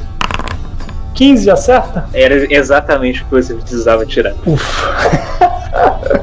Então eu recarreguei a besta e já preparo para o segundo disparo quando eu vejo o Nicholas girando a lança dele na direção do corvo, distraindo o gorila. Eu vou acertar então 23 pontos de dano nele. A Líria, você aproveita da situação, você dispara uma segunda flecha, que ela vai em cheio no outro olho do demônio. e dessa vez você vê o demônio sendo atingido, ele gritando de dor, ele segurando a cabeça e cambaleando para frente, até que ele cai de joelhos e desaba com tudo no chão, completamente morto. Mas há um outro demônio gorila ainda em jogo que corre para cima de Nicholas. Vem, vem, pô, vem pro lado. Atacando você com seus punhos e mordida cara, o demônio tenta atacar você, ele te manda uma série de socos e tenta de morder, só que você defende tudo com um escudo, todos os socos dele separa com o seu escudo, no final ele avança com as presas dele, você vê ele mordendo o seu escudo, mas você consegue empurrar ele para longe e o demônio fica ali, cambaleia para trás, reassumindo a postura de luta, mas incapaz de ferir você. Você achou que ia conseguir encostar num semideus de verdade? Você tá maluco? Agora é o Bron. Eu consigo me deslocar o suficiente pra atacar? Consegue. Vou mirar na criaturinha que tá do lado do João. Bron corre até o gorila demônio restante, faz aí o ataque. Você consegue acertar o macaco com sua espada. Eu vou usar o que eu posso mais fazer pra tirar dano, é o. Você vai usar o smite depois. Isso. Bron brande sua espada contra o gorila e ela brilha com a sua energia radiante rasgando sua carne. Mas ele consegue, na hora, esquivar um pouco, fazendo que o corte não seja tão profundo assim, apesar de ter arrancado dor do inimigo. Ainda agora é a vez do seu dragão. O que que o seu dragão vai fazer? Vai lançar uma rajada de energia no macaquinho que tá engajado comigo. Tá, peraí que vamos ver se o demônio consegue escapar. Laedo corre uma rajada de eletricidade na direção do demônio que atinge ele em cheio. Mas enquanto o demônio se vê tomando isso, você vê ele não se abalando muito, apesar de algumas queimaduras surgirem em seu corpo. Ele só grunhe um pouco, aguentando o dano. Na prática, ele levou só metade. Mas agora é novamente a bruxa ladino. Vou aproveitar que o meu time inteiro tá engajado com um bicho. Eu vou flanquear ele e eu vou tentar acertar ele com a minha rapieira agora. Cola aí. 27. Ok. A Líria move-se agilmente para junto de seus companheiros, aproveitando que eles são engajados com o demônio para flanqueá-lo e acertá-lo com ataque furtivo com sua rapieira. A sua lâmina perfura e rasga a carne do demônio, extraindo gritos de dor e sangue quando você puxa ela. Você sabe que foi um golpe bem dado e conseguiu ferir bastante a criatura, mas ela se mantém viva. Com a minha ação bônus, eu vou usar desengajar. Eu vou usar a capa para dar um susto nesse bicho, dar um rolamento para trás e seguir o meu resto da movimentação do meu turno sem tomar ataque de oportunidade. Agora é o Corban. Vocês veem nisso, Corban se afastando. Ele corre até o canto da sala, ficando distante de vocês. Então vocês veem ele citar palavras mágicas e uma esfera de fogo surgir em suas mãos. Cacete. E ele dispara ela na direção de vocês. A bola de fogo se choca no chão, bem no meio de todos vocês, resultando em uma enorme explosão que pega todos vocês, os três heróis e ainda o demônio aliado dele. Todos vocês passam o teste de resistência de destreza. Tá, assim, a Líria você conseguiu escapar, você não vai tomar nada, mas os outros dois vão levar. Ah, só 32 de dano. Caralho. O demônio é que foi metade da metade disso. A explosão inunda metade da sala. A Líria, cara, ela pula no último segundo, conseguindo se esquivar completamente da explosão. Mas Bron e Nicolas são completamente engolfados por ela. E mesmo com seus escudos, você não consegue evitar o choque e as queimaduras geradas pela explosão. E vocês se sentem muito feridos. O demônio diante de vocês, eles também apresentam algumas queimaduras a mais e solta o grunhido de dor. Agora é Nicolas. É foda, porque se eu tentar correr pra lá, o Luiz vai dar ataque de oportunidade com o demônio. E se eu não correr pra lá, o cara vai tacar outra bola de fogo na gente, porque. Ah, vou lá nele, foda-se, eu sou um semideus. Aqui eu consigo atacar ele, não consigo? Dessa distância? Consegue, mas antes disso, Nicolas, quando você se movimenta, o demônio aproveita a deixa pra tentar te enfiar um soco nas costas. Ele consegue, cara. Você tá correndo, cara, você ainda sente um punho atingindo suas costas, que até faz você chegar mais rápido onde você queria. Você sente as queimaduras e feridas abertas pela explosão, doendo muito e abrindo mais ainda. Sangue sai das suas costas. Você anda cambaleando, ainda cuspindo de sangue, mas você consegue chegar no ponto que você queria estar e você se recupera, assumindo novamente sua posição de combate diante de Corban. Cara, eu vou espetar ele na posição de escudo, né? De defesa de escudo e a lancinha, a lancinha. Eu quero mandar o terceiro ataque no saco dele, se, se puder. Vai lá, rola o dado então.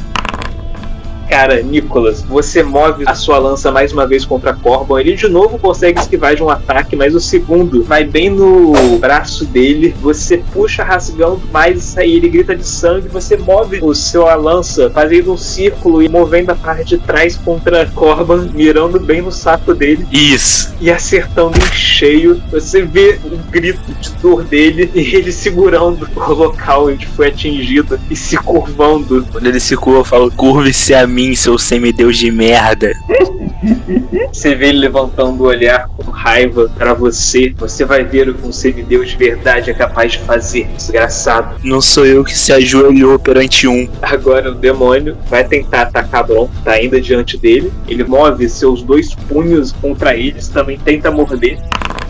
O demônio avança contra você, te acertando dois punhos em cheio. Um deles, você não consegue mover seu escudo com velocidade suficiente. Um deles vai na sua barriga, afundando um pouco a armadura. Cara, você sente aquele soco no estômago, você cospe sangue na hora com a dor. E nisso, o demônio já move o outro punho, te mandando um gancho que faz no seu queixo, cara. Você chega a cambalear pra trás com aquele impacto na cabeça, cara. Você sente o seu queixo movendo um pouco ali, você precisa ajeitar ele com a mão, porra. Deslocou meu queixo? E você dá uma cuspida de sangue que sai um dente junto. Uh! Mas eu cuspo na cara dele, faço questão. E agora é você, Bron. Cara, sem pensar duas vezes. No que eu tomei no queixo, eu já levantei em arma e ó, bum, querendo afundar na cabeça dele. E vou usar aquele bônusinho que eu tenho de novo e vou rolar o ataque. Cara, eu esqueci disso. Você pode atacar duas vezes. Melhor ainda. Bron, cara, você olha com raiva do demônio que acabou de acertar. Você move a sua espada com tudo pra cima dele, mandando dois golpes nele que, cara, acertam em cheio. Eles ainda resplandecem com a sua energia sagrada. E você corta primeiro as pernas do demônio, colocando ele de joelho na sua frente. Então você enfia a espada em seu peito. Você vê o demônio tremendo, grunhindo, até que ele fica inerte ante a sua espada. E você puxa ela, deixando seu corpo desabar no chão, sem vida. Você ainda pode se mover se você quiser. E é o turno do seu dragão. Vem, dragãozinho, ajuda aqui. Cara, eu vou me mover e eu vou mandar o meu dragão chegar a meia distância dos dois. Uma distância que, por exemplo, ele pode chegar mais perto para um ataque físico na próxima, mas para atacar a distância ainda usando o raio poderoso dele. O seu dragão vai disparar outra rajada elétrica, então, né? Isso, tipo, com toda a raiva dele. Tudo que tem dentro dele foi esse golpe. Posso gritar antes, tipo assim, tome o meu raio e apontar a lança assim pra ele.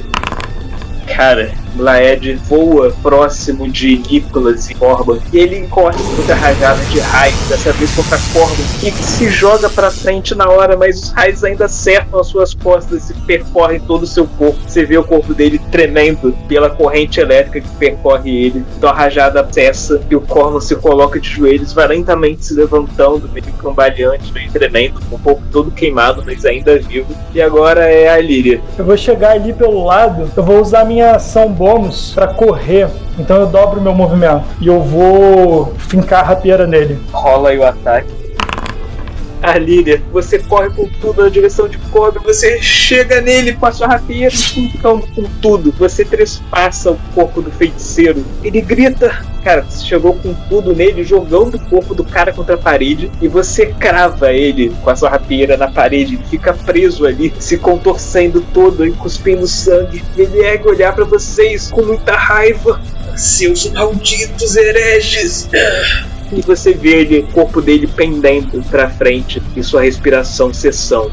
E vocês acabaram com o arauto de Lorde Cronos. Já o caralho, eu sou um semideus, seu merda. Enquanto ele tá resmungando, eu vou aproveitar que ele tá na merda, eu vou segurar com a mão a bochecha dele assim, pra ele ficar fazendo biquinho assim, pra ele não ficar falando. Eu vou falar: semideus ou não, as moiras conseguem lidar com qualquer um e deixar ele morrer. Cara, Aline, você se vira pros seus companheiros sorrindo assim de boaça, pensando, nossa, cara, aqui tá tranquilo, eu tô de boa aqui. E você vê todos eles acabados, cara, exaustos, exauridos, cheios de ferimentos, cuspindo sangue, um sem dente. E vocês veem que a parede ali que aprisiona o demônio Cronos tá cada vez mais perto de ser destruída. Cacete, a gente tem que fazer alguma coisa com isso aí. Caraca, é mesmo, né? Esse é o principal motivo da gente estar aqui, pô. A gente tá aqui discutindo as paradas. A parada tá no alcance da nossa mão ou tá longe? Tipo assim, se vocês pularem, eles conseguem pegar. Pô, a gente tem como tirar esse negócio dali, puxar ele pra baixo? Tem que tentar, cara. Vou tentar então. Ok, a Líria, ela pula, agarra a pedra e desce de volta pro chão dela do lugar. Os raios cessam, a parede para de se quebrar e você tem a chave da prisão em suas mãos.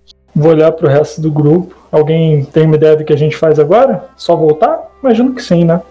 Vocês voltam pelo túnel, Bron e Nicholas fazem muita força para se manterem caminhando em pé. Vocês chegam até a borda do rio. Logo, o barco de Caronte se aproxima e ele estende uma rampa para que vocês subam. E vocês seguem a sua viagem pelos rios de volta para a entrada do Tártaro. Após uma hora de viagem, Nopos consegue descansar um pouco e tratar algumas de suas feridas. Caronte para as margens da entrada do Tártaros. Vocês saem e sobem aquela escadaria até chegarem no salão da Esfinge. E vocês veem a criatura debruçada sobre uma pilha de corpos de, que parecem ser cronistas, elfos e humanos, se alimentando da carne deles. Que bom que alguém se alimentou. Vou dar um aceno pra ela não achar que eu tô querendo sair de fininho e vou seguindo pra fora. Vocês lembram que tem um acampamento cronista no lado de fora, mas Eu vou olhar pro resto do grupo e eu vou falar o seguinte: a prioridade é a gente não deixar eles pegarem essa chave, né? Eu vou sair furtivo, vou tentar evitar que eles peguem a chave. Vocês dão um jeito de sair depois. Beleza. Vou sair furtivo então, mestre. tudo bem. A Líria vai na frente do grupo, tentando sair na furtividade, levando a chave. Faz aí o teste de furtividade. Você consegue seguir de boa ali. Os outros vão logo atrás. Eu quero ir furtivo até um caminho da saída. Se, tipo, tiver algum lugar pra eu incendiar, tipo assim, pra chamar atenção pra aquele lugar e a gente ir pro lado oposto, tá ligado? Aham. Faz só um teste de furtividade então, pra ver se ninguém vai ver você saindo da caverna. Tá, de boa. Nicholas vai furtivamente, seguido por Bron um pouco mais distante. Você consegue se aproximar do acampamento sem que ninguém veja. Você taca sua tocha para um canto. Você vê ela pegando uma das barracas, começando a pegar fogo. E logo todos os cronistas restantes vão para lá, tentando impedir que se torne um incêndio. Nisso, o Nicholas já chama o Bron, que sai da caverna também, seguindo ele. Os dois se encontram com a Lira e vocês vão seguindo ali por fora, contornando o acampamento na furtividade. Enquanto que Glaedur, o dragão de Bron, sai voando também, aproveitando que ninguém tá reparando mais na entrada da caverna e voa para longe. E vocês conseguem se afastar desse local, sem que ninguém os perceba. Vocês começam a fazer a viagem inversa agora. Vocês retornam para os bosques silenciosos e vocês vão seguindo a viagem. Em uns dois dias vocês estão se aproximando novamente da cidade. Nisso que vocês vão se aproximando, seguindo pelo campo verdejante que tem em frente à cidade, eu já começo a escutar o som de ondas de gaivotas que vem do mar do outro lado. E conforme vocês se aproximam, vocês veem uma silhueta no horizonte que começa a caminhar na direção de vocês. Seguindo essa silhueta, há uma figura de uma criatura alada do tamanho dessa silhueta. E conforme vocês se aproximam, vocês conseguem distinguir e sabem que se trata da General Adala, uma amazona responsável por um dos exércitos que protege a cidade. E seguindo ela está seu pássaro mecânico. Ela se aproxima de vocês. Ei, que bom que vocês voltaram. Conseguiram recuperar a chave. Eu tiro a chave de dentro da capa assim e mostro pra ela. Excelente. Pode me entregar que eu vou me carregar que ela seja protegida novamente. Ela estende a mão pra você. Peraí, peraí, peraí, peraí, peraí. Peraí, que não é assim que a banda toca, não. Peraí, peraí. Primeiro, o que, que vocês vão fazer com essa chave?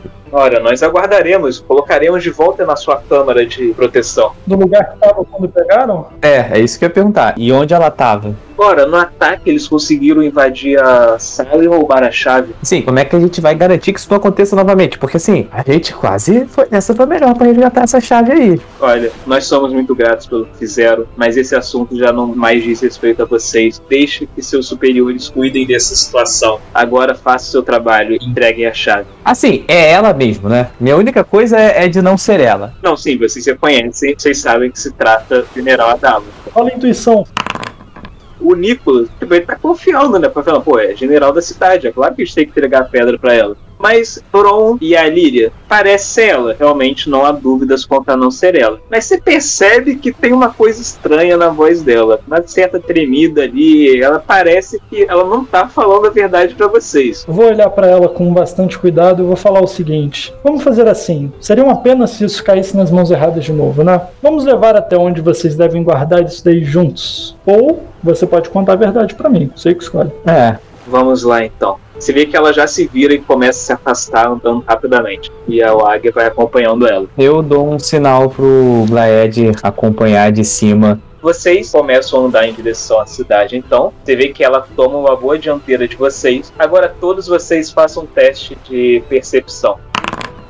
Nisso, tá ali, a Líria você acabou dando uma relaxada por um tempo, então você nem percebe quando a general se vira segurando um chakram, que é um disco de metal, estilo o que uma realidade alternativa a princesa guerreira Xena usava.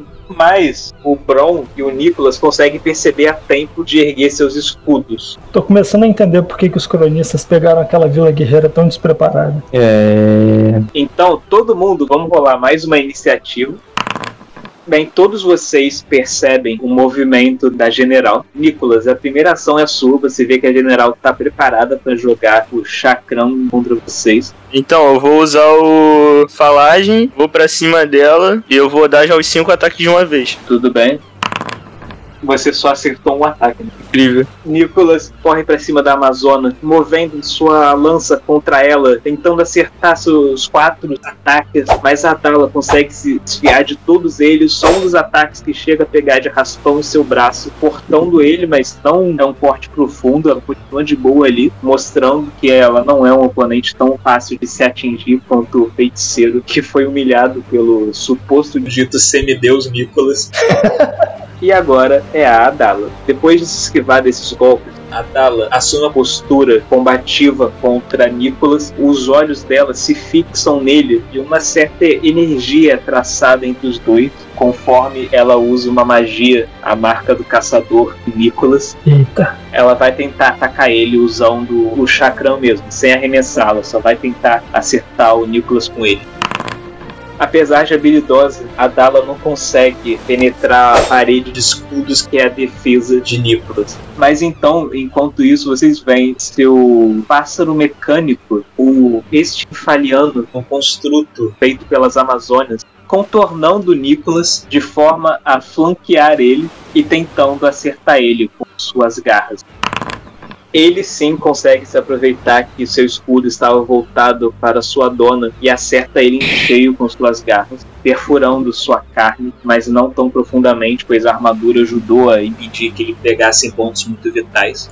E agora é a Líria. Eu vou então me mover pro lado aqui, sair da formação bola de fogo ali. E depois de me esconder, eu vou mirar no pássaro que tá flanqueando o nosso amigo. Eu vou tentar acertar ele. Ah, não, peraí. Eu tenho que rolar pra me esconder, né? Faz o teste de atividade então.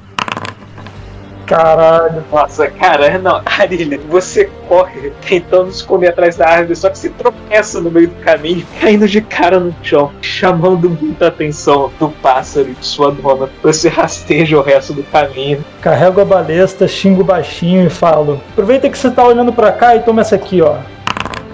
Apesar de tudo, você consegue disparar uma flecha contra um pássaro mecânico. Arrancando alguma de suas penas de metal, o pássaro guincha, mas ainda tá ali. O que eu tiver de movimento, eu quero só ter atirado do lado dele e ficar com cobertura das árvores, mesmo que seja meia cobertura. É você agora, Bron. Cara, eu vou atacar diretamente, usando o meu ataque normal. A Dala ou o pássaro? A Dala e usando aquela magia extra que eu tava guardando pra usar no chefão. Tudo bem. Bron, você corre até a General Adala, brandindo sua espada contra ela, faz o ataque. 17, é certo? Acerta. Você pode fazer mais um ataque. Mesma coisa, né? Esse eu não acerto. Ok. Bron brande sua espada, a Dala consegue desviar de um dos seus golpes, mas o outro acerta em cheio, brilhando com a energia radiante divina e cortando-a profundamente na barriga, arrancando sangue e dor dela. Mas ela se mantém firme de pé. Agora é seu dragão, Glenn. Vou posicionar ele na diagonal pra acertar tanto o pássaro quanto a dona do pássaro. Ele vai disparar então uma rajada Cinco? jogar aqui. Então é. Dois foram pegos em cheio pela rajada.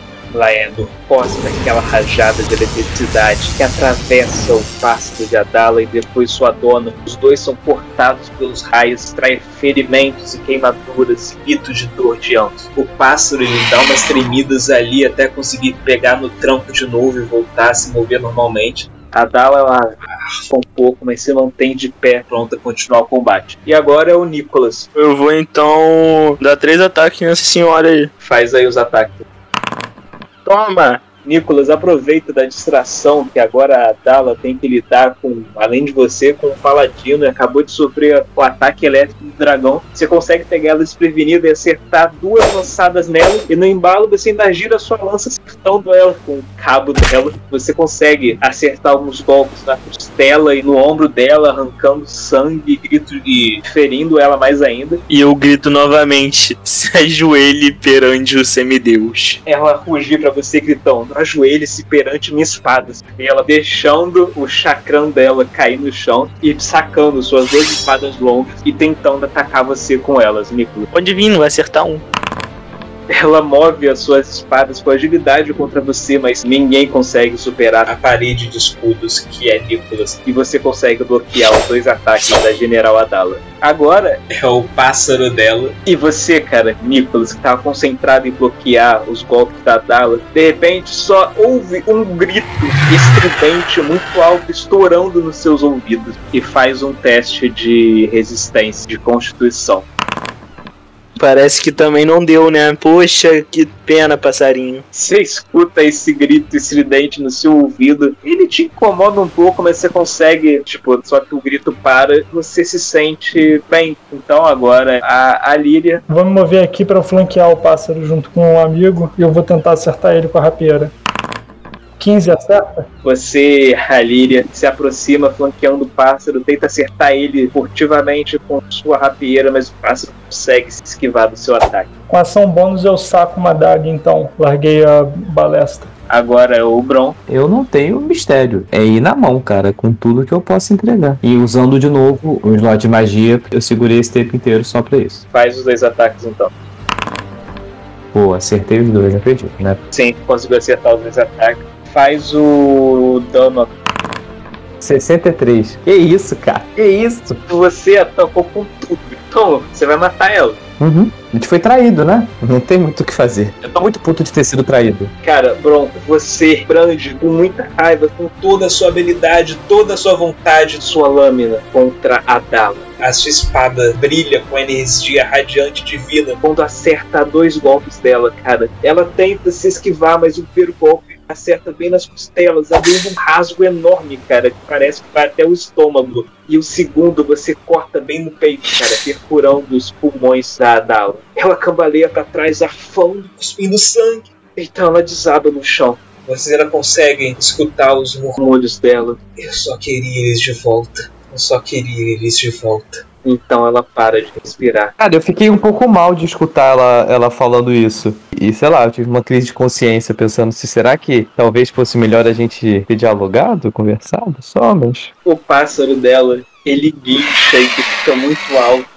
Então ele se aproxima da dona dele, se debruçando sobre ela, como se tentasse cobrir ela com suas asas. Ele parece não ter mais interesse em lutar com você. Eu vou dar uma olhada, ver se ainda tem algum tipo de sinal vital. E vou tentar entender, vou parar pra entender. Vou ficar olhando pra ela, vou, vou ver se tem alguma coisa no corpo dela que entrega por que que ela. Peraí, ela morreu ou ela está no processo de morrer? Como quando a gente chega em 0 HP? Eu posso fazer os testes de morte dela. É, faz os testes de morte aí. Calma, peraí. Se for pra fazer os testes de morte, a gente também tem chance de resolver o problema antes, não? Vocês querem tentar salvar ela? Assim, quero pelo menos começar a conversar com ela, estabilizar. Se eu perceber que ela é traitora totalmente do mal, a gente finaliza o serviço, mas. Pra conversar tem que estabilizar primeiro, porque ela tá inconsciente. É, sim, exato. Estabilizar. Algum de vocês tem medicina? Bem, vocês têm um paladino no grupo, né? Ah, você pode curar um ponto de vida dela, é mesmo, com o Leon Hands. É, eu vou fazer isso, né? Eu consigo. Bem, o paladino Bron se ajoelha diante de Atala. O pássaro dá uma guinchada pra ele, mas quando você ergue suas mãos e sai aquela energia curativa dela, o pássaro consegue sentir suas intenções e se afasta um pouco, deixando que sua luz divina caia sobre o corpo de Adalo e suas feridas, por mais profundas e mortais que sejam, vão aos poucos cicatrizando e se curando, e você consegue mais uma vez sentir o pulso de Adalo, por mais que ele ainda seja fraco. Eu tô com a balestra mirada nela e eu vou perguntar o seguinte. Peraí, vocês vão acordar ela, interrogar ela aí mesmo, no lugar de levar pra prisão ou sei lá? Galera, a gente primeiro prende, depois interroga, ou já aproveita que tá aqui Melhor ir pra um lugar seguro primeiro. e. É, né? Também acho. Vocês então pegam o corpo da general e caminham de volta para a cidade. Vocês adentram os portões, são recebidos pelos seus habitantes. Logo, a líder da cidade A centaura Hipólita se aproxima a vocês, parabenizando e agradecendo pelo serviço. Quando ela vê quem vocês carregam, vocês percebem a surpresa no rosto dela e ela fala: O que aconteceu? Por que eles estão levando ela assim? Eu explico a situação pra ela. Eu falo que aparentemente ela nos traiu. E conto exatamente como foi a situação em que ela se virou contra a gente. Ah, isso explica como eles conseguiram cruzar nossas defesas e roubar a chave. E aí eu abro o jogo, eu falo, olha, eu vou ser sincero com você. Eu tinha praticamente matado ela. Mas em seus últimos suspiros de morte, ela não pareceu ter feito isso por maldade. Ela parece que tem algum tipo de lógica distorcida e que acredita que estava fazendo isso para trazer alguém de volta. Meu senso de paladino na hora não me permitiu deixá-la ali para morrer e achei que o ideal fosse que ela fosse posta para prestar contas aqui na justiça da cidade e até pra gente entender o porquê dela ter feito isso. Não achei justo ela morrer e não queria deixar seu pássaro órfão.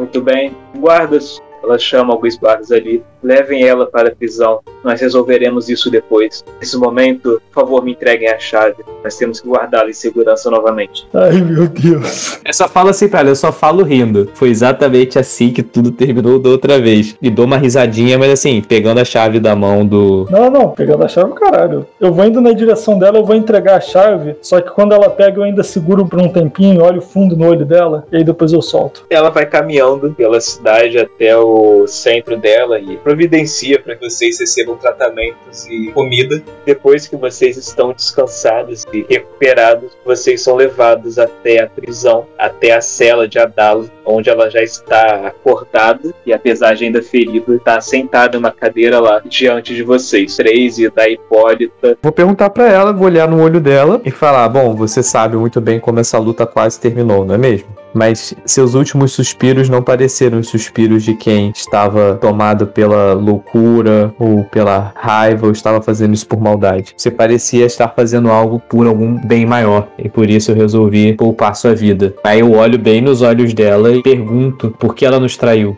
Ela respira fundo, olhando para vocês com raiva. Eu abandonei meu povo nas Amazonas para me juntar a vocês e lutar por vocês. Eu dediquei anos de minha vida servindo ao Deus Dragão e a essa cidade. E o que eu ganhei em troca? Meu marido foi morto em uma missão que eu estava, e quando retornei para casa, encontrei meus filhos assassinados por ladrões. Os cronistas me ofereceram uma chance de ter minha família de volta, pois Cronos poderia trazê-los de volta. Então, sim, eu sacrifiquei tudo isso para tê-los de volta. E faria de novo se tivesse a chance. Tá, aí eu olho bem nos olhos dela e pergunto: Eu entendo essa sua argumentação. Também não sei até onde iria por minha família, se eu tivesse uma. Nessa hora que você escuta o Gleadur soltando um grunhido. Aí eu olho pra ele, eu dou uma risadinha assim, tipo uma risadinha cúmplice pra ele. Eu olho pra ela e falo: Mas você já parou pra pensar no tipo de mundo que você estaria trazendo a sua família de volta pra viver, caso Cronos voltasse? Você acha que viver num mundo dominado por Cronos é melhor do que a morte? Eu diria que muitos prefeririam a própria morte do que viver sob o regime de Cronos. Seria uma realidade melhor do que a que eu tive que viver nos últimos anos. Caraca, o cara é mó psicopata. Tu acha que viver sob o regime de um psicopata vai ser feliz? Porque se bobear teu filho ia voltar pra ter uma morte horrorosa nas mãos desse cara. Ela claramente está sob efeito de luto, sentimentos ruins. Só me impressiona que ela seja general do, do exército, né? Pois é. A pessoa em estado assim tem que ficar um tempo descansando. Não tem, vocês não tem um psicotécnico aqui pra entrar pro exército, não? Exato, não tem um psicotécnico pra salvar, né? Mas, já que tudo foi resolvido, Eu acho que, beleza, ela é digna de algum tipo de punição, porque caralho, ela ia trazer um psicopata de volta pra governar. E assim, caraca.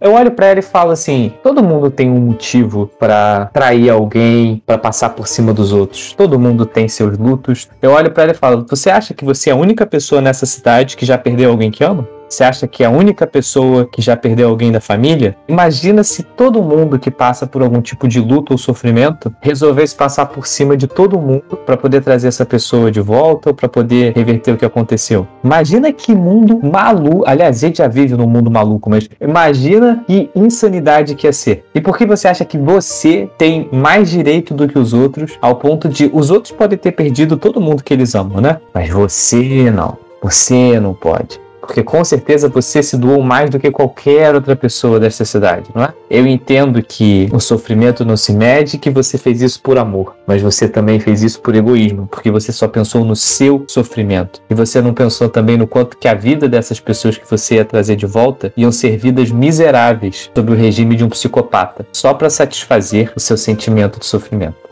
E eu viro as costas. Caralho, até eu fiquei quieto. hein? É, depois que o paladino humilhou a, a coitada que tá sofrendo aí, eu vou falar, ó, acho que punição não é a palavra certa. Precisa atender a necessidade dela. Ela claramente não tá em estado de ter um posto de liderança ou coisas assim e devia estar sob cuidados melhores. Se a gente não tiver mais nada pra fazer aqui, eu tenho que achar um bardo pra cantar essa história antes que ela suma da minha cabeça. Concorda. Bom, eu não tenho que achar um bardo, mas. Não, porra, vocês dois têm que achar um bardo comigo. Vocês não vão me deixar procurar sozinhas. Quando a gente tava indo pra, pra aventura, não apareceu ninguém. Talvez a gente tenha que ir pra outra cidade pra achar um bardo. Bom, e eu faço qualquer coisa pra sair um pouco daqui. O clima tá pesado. Mas eu olho pra Hipólita e falo: não pega tão pesado com ela. Merece punição, talvez ela mereça ficar sobre constante vigia, confinada, talvez precisa de algum tipo de tratamento. Precisa ter noção do que ela fez, mas não a vamos tratar como um criminoso comum que comete o crime por ganância. Ela é uma pessoa que não soube vencer o luto. E depois eu faço uma reverência, afinal, né? Ela acena pra você concordando e vocês se viram então deixando a cela e saindo em sua busca por um bardo.